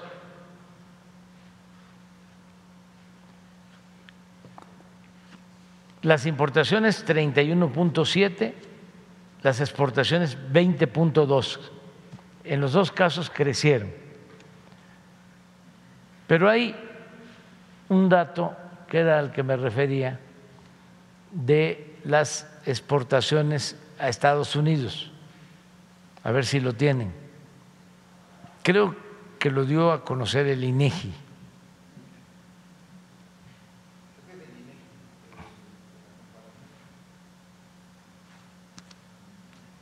Acerca, del incremento de las exportaciones de México. Lo tiene también el análisis de Brumberg, en la gráfica, la gráfica. Pero ese es un factor, uno. Pero hay dos que son más importantes, donde tenemos más ventajas. Uno es la honestidad.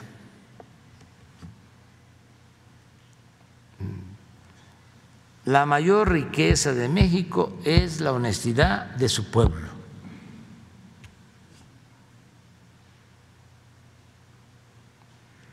Eso es importantísimo.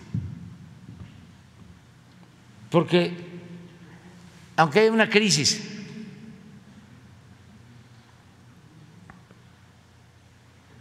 si hay honestidad, si no hay corrupción, podemos enfrentarla. Imagínense que con la pandemia no hubiésemos comprado la vacuna para todos.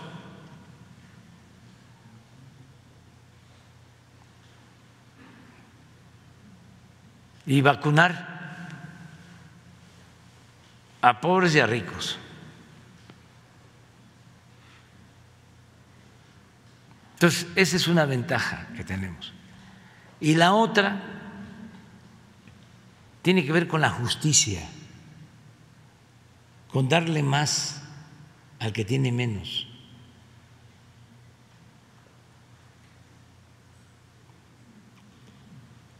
Esto antes se llamaba distribución de la riqueza y luego lo suavizaron llamándole distribución del ingreso. Pero es justicia. Entonces, no se trata solo de medir crecimiento. Puede ser que no haya crecimiento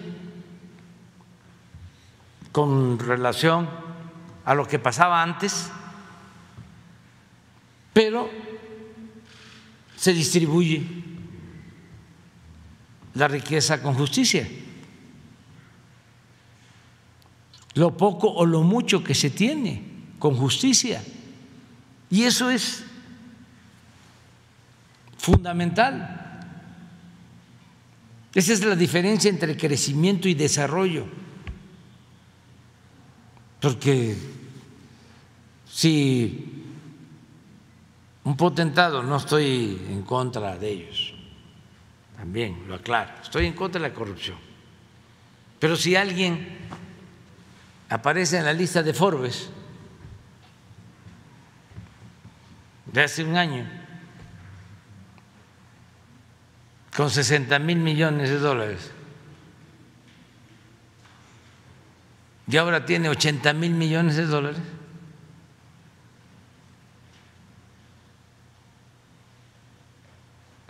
Pues eso es parte del crecimiento. Sí, nada más que es de uno.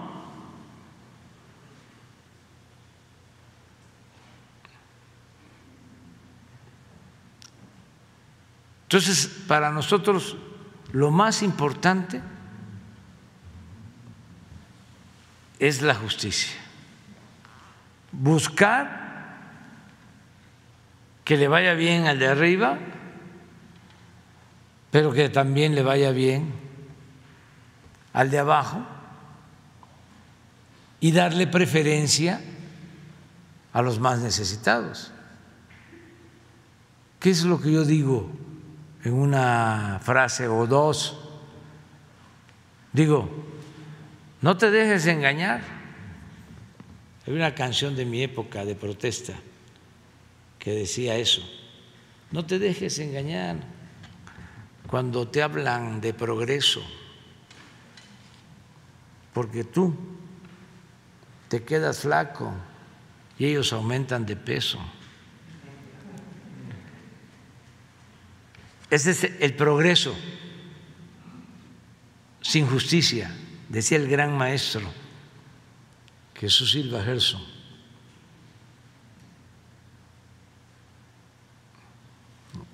El maestro Silva Gerson, don Jesús, decía, progreso sin justicia es retroceso.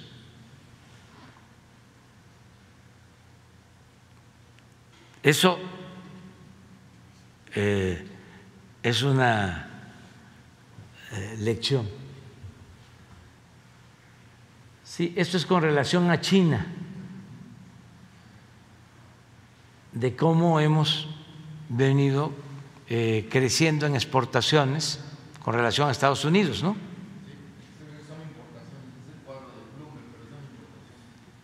Sí.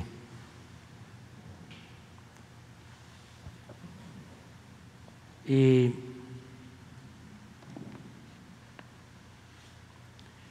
el crecimiento con bienestar es lo que buscamos. Entonces, eh, hasta en circunstancias difíciles vamos a salir. Entonces no va a haber recesión en 2023 como lo pronostica. Pues en México no. Es lo que dice No vamos a tener problemas.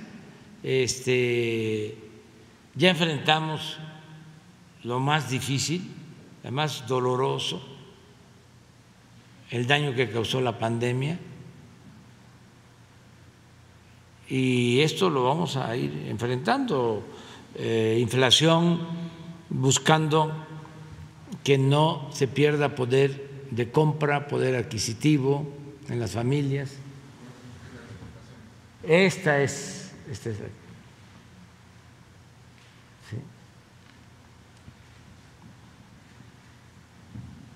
sí. es eh, China y Estados Unidos. Sí.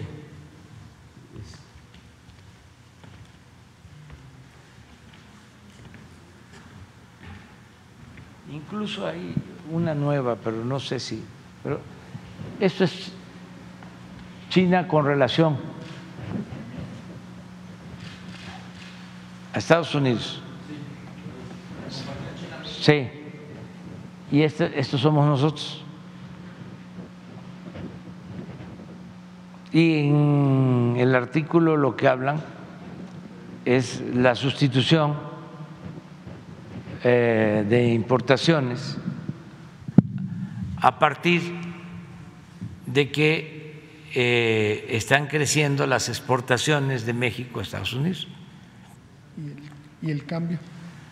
En una segunda pregunta, señor presidente, eh, quisiera saber, en, ahorita que están rifando las de Playa Espíritu en la rifa de la lotería, eh, cuando en el periodo de Calderón, que se quiso hacer ese magno eh, ciudad turística eh, parecida a Cancún y que fue un desastre y que se compraron a Toledo Corro, lo que usted ya nos ha dicho mucho, este, el problema fue que Fonatur tuvo que pedir un préstamos y quedó sumamente endeudado. él estaba director Gómez Montt, estaba de director cuando y pidieron préstamos y se endeudaron de una forma espantosa. Este, le quitaron al, Fondo Nacional de Infraestructura, le quitaron em, recursos para ese proyecto fallido, y, pero en el 2014 eh, ya en el, con la presidencia de Peña Nieto, el director, no, me no recuerdo su nombre, tuvo que pedir un, Héctor se llama, pero no me acuerdo del apellido, tuvo que pedir un préstamo a Banobras para recuperarse del, desfalco que hicieron con, con lo de Playa Espíritu.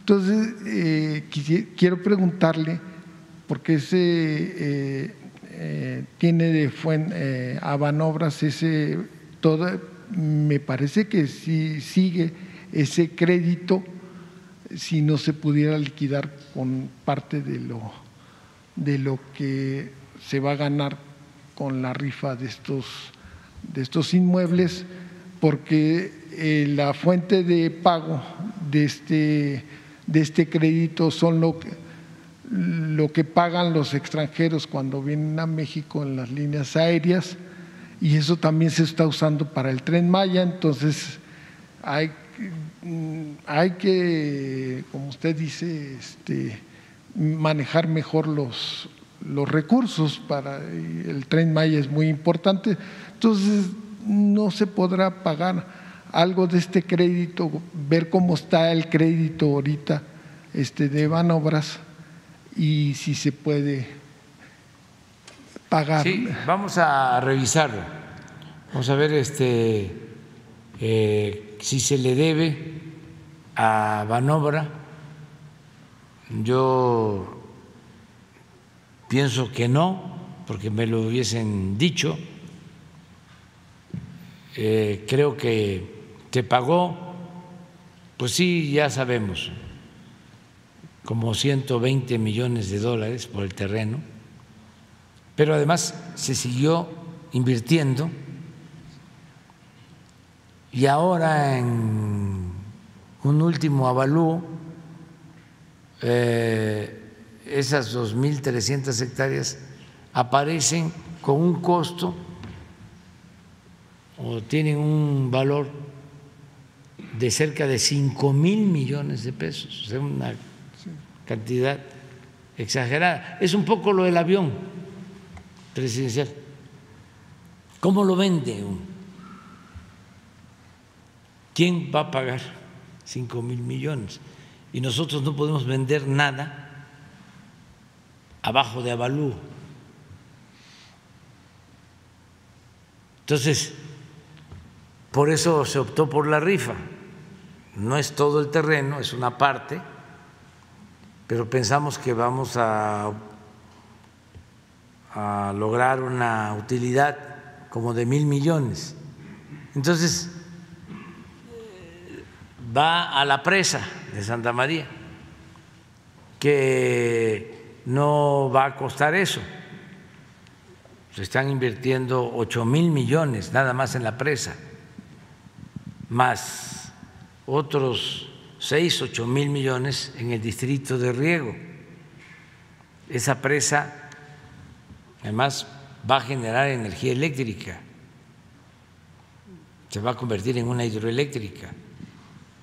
Pero todo lo que podamos obtener de bienes para financiar estas obras, lo vamos a seguir haciendo. Y además tener eh, estos terrenos pues significa seguir gastando, porque hay que darle mantenimiento a lo que ya hay hay que cuidar para que no vandalicen lo que hay y hay que seguir gastando. Entonces, por eso esta decisión, pero sí voy a ver si hay deuda con Manobra. ¿Qué tal, presidente? Buenas, buenos días.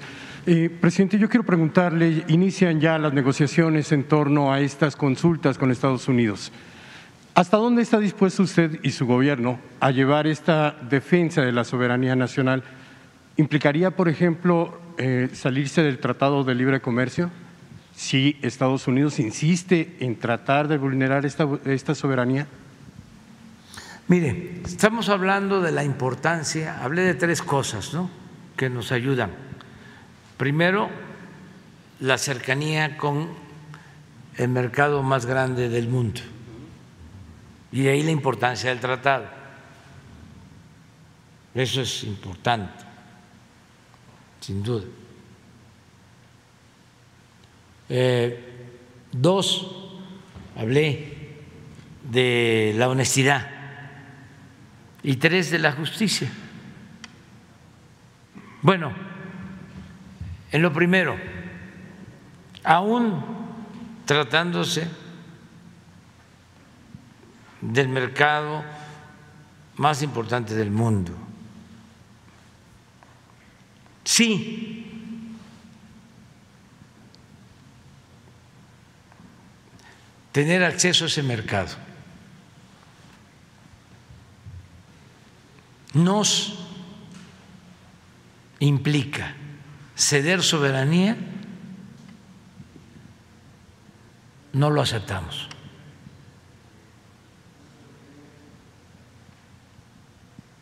No vamos a entregar nuestra independencia a ningún gobierno extranjero.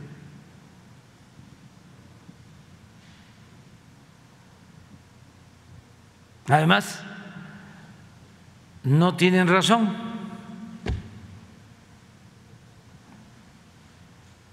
Aun cuando tengan muchos lambiscones, vendepatria, que les aplauden en, en nuestro país.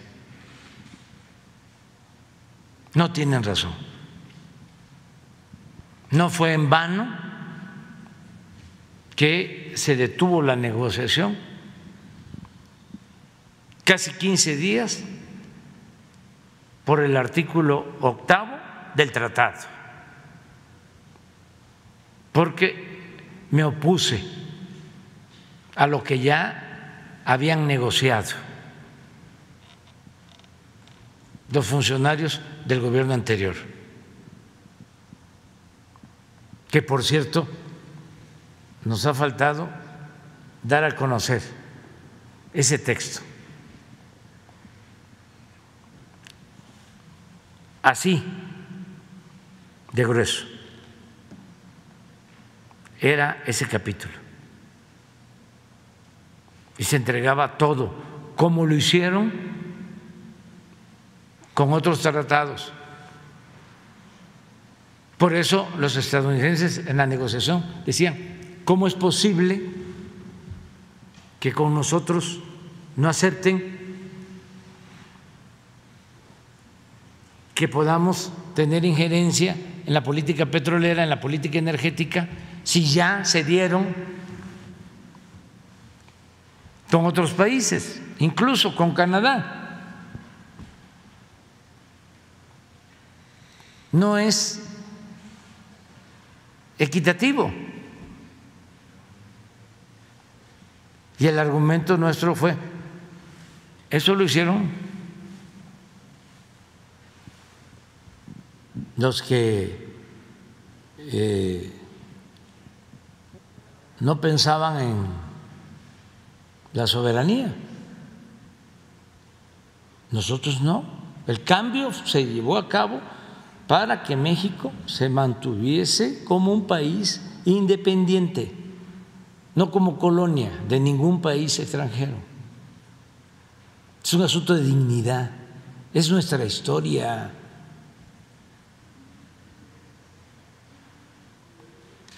No podemos traicionarnos. Entonces, eh, nos llevó mucho tiempo y que se logró que quitaran ese capítulo y que dejaran con el artículo octavo, que nosotros lo redactamos, porque si no se aceptaba, no iba a haber tratado. Así de claro. Y el presidente Trump fue consultado y aceptó que quedara el texto que propusimos. Y ahora resulta de que no tiene validez si está en el tratado, con mucha claridad, y empiezan con ni siquiera argumentos, sino con justificaciones leguleyas de que no es así, porque técnicamente en lo jurídico sí existe el compromiso, porque en los anexos, cuando en el cuerpo del tratado está claro, es como si en la Constitución hay un artículo definitorio y luego en la ley secundaria, como lo hizo Salinas, cuando privatizó o empezó la privatización de la industria eléctrica, que modifica una ley secundaria en contra de la Constitución. ¿Cómo vamos nosotros a aceptar eso? Y estoy seguro que ni lo sabe el presidente Biden. Si estoy con ganas de enviarle una carta.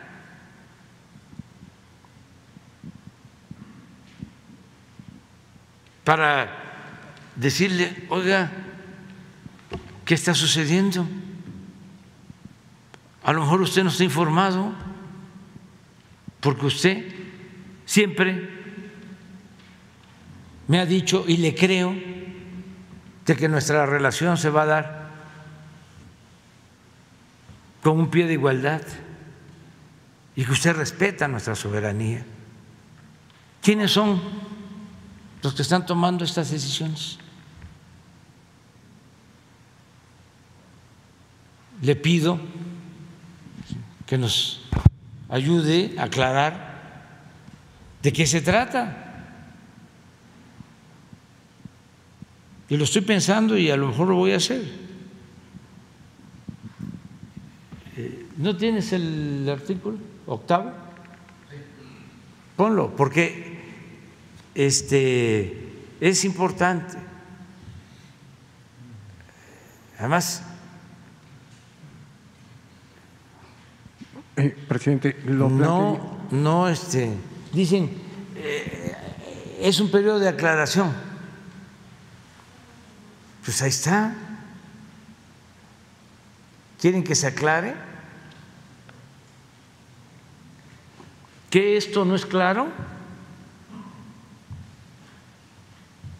¿Lo leemos?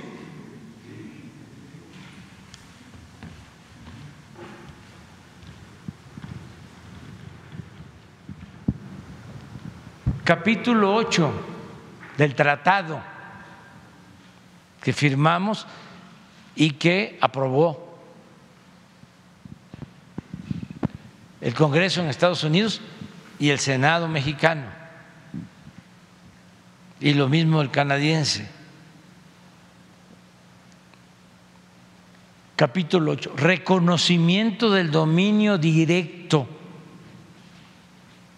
y la propiedad inalienable, imprescriptible de los Estados Unidos mexicanos de los hidrocarburos.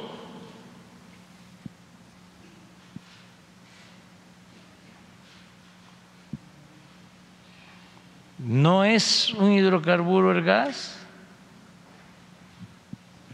¿El petróleo?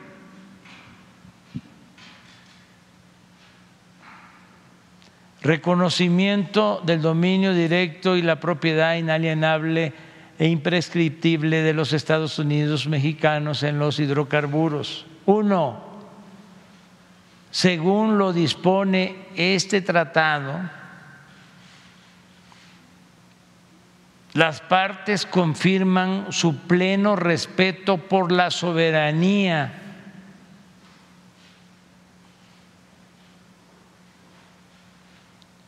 y su derecho soberano a regular. Nosotros tenemos derecho a regular con respecto a asuntos abordados en este capítulo, en este.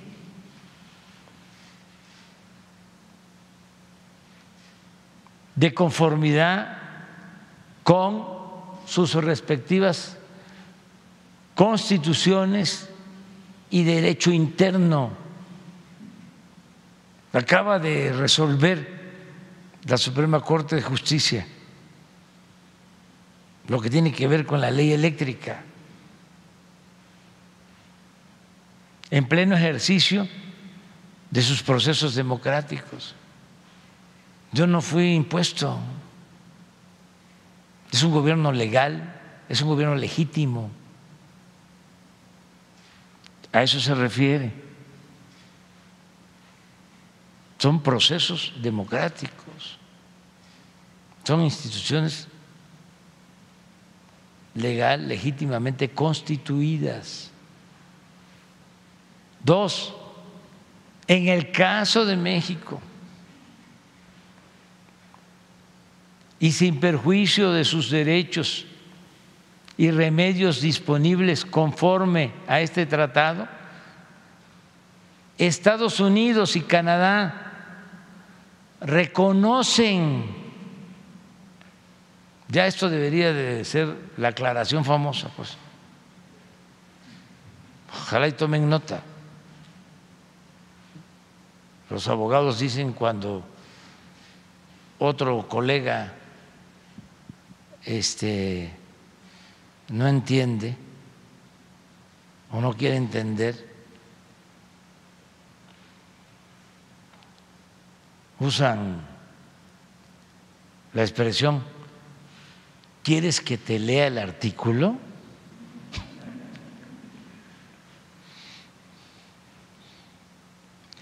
México se reserva su derecho soberano de reformar su constitución y su legislación interna. México tiene el dominio directo y la propiedad inalienable e imprescriptible de todos los hidrocarburos en el subsuelo del territorio nacional, incluida la plataforma continental y la zona económica exclusiva situada fuera del mar territorial y adyacente a este, en mantos o yacimientos, cualquiera que sea su estado físico, de conformidad con la constitución política de los Estados Unidos mexicanos. Entonces, es muy claro.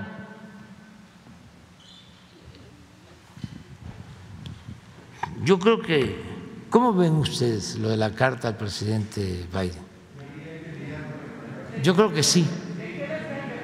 Pues es que a lo mejor él no sabe esto. Sí, este esto fue una negociación que se hizo antes, hace cuatro años. Y este y no conoce posiblemente los pormenores.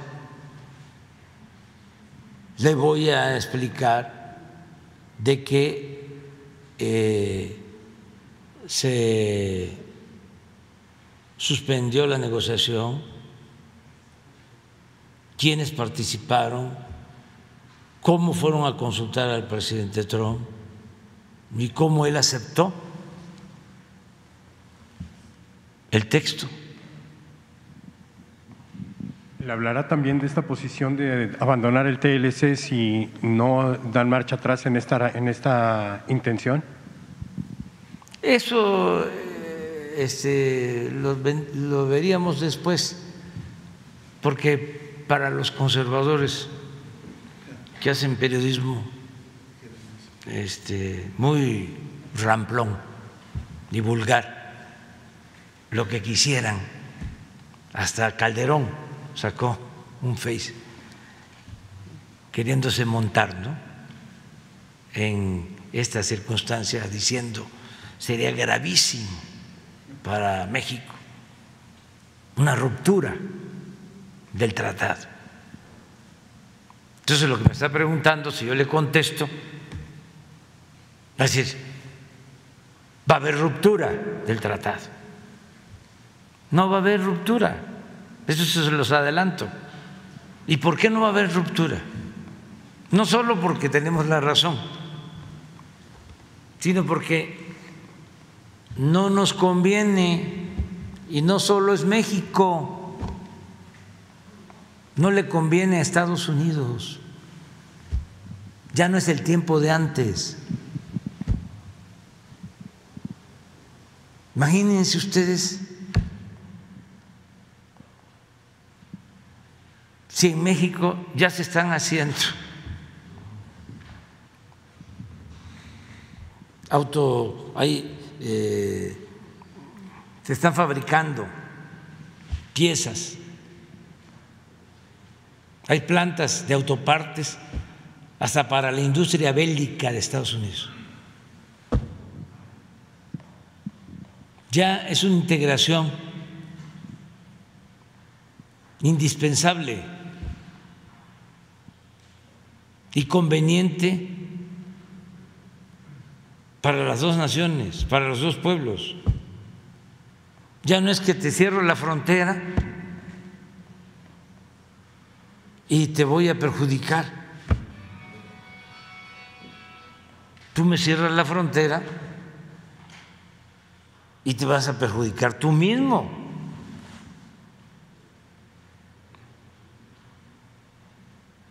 Ya son otros tiempos. No, porque entonces el proceso va a sacar, ¿no? Mañana. Este los someteremos. AMLO. No, no es eso. Tengo que cuidar mi lenguaje, disculpen, porque son asuntos muy delicados. Nosotros le tenemos mucho respeto al presidente Biden y al gobierno de Estados Unidos y eh, actuamos con responsabilidad. Entonces, lo que quieren los conservadores es amarrar navajas. Son muy elementales. Pero esto no es así.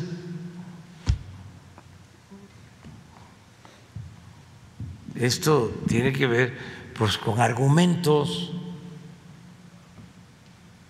Pero les pregunté, ¿le mando la carta al presidente Biden? Bueno, ya, ya está acordado. Ya me voy, es tardísimo. Mañana hablamos, te quedas. Ustedes también. Ahora sí, Jesús, aunque se molesten, los tres. ¿La qué? Vivo en la Ciudad de México. No vivo en la Ciudad de México, si puedo quedarme para mañana. Quédate, mañana.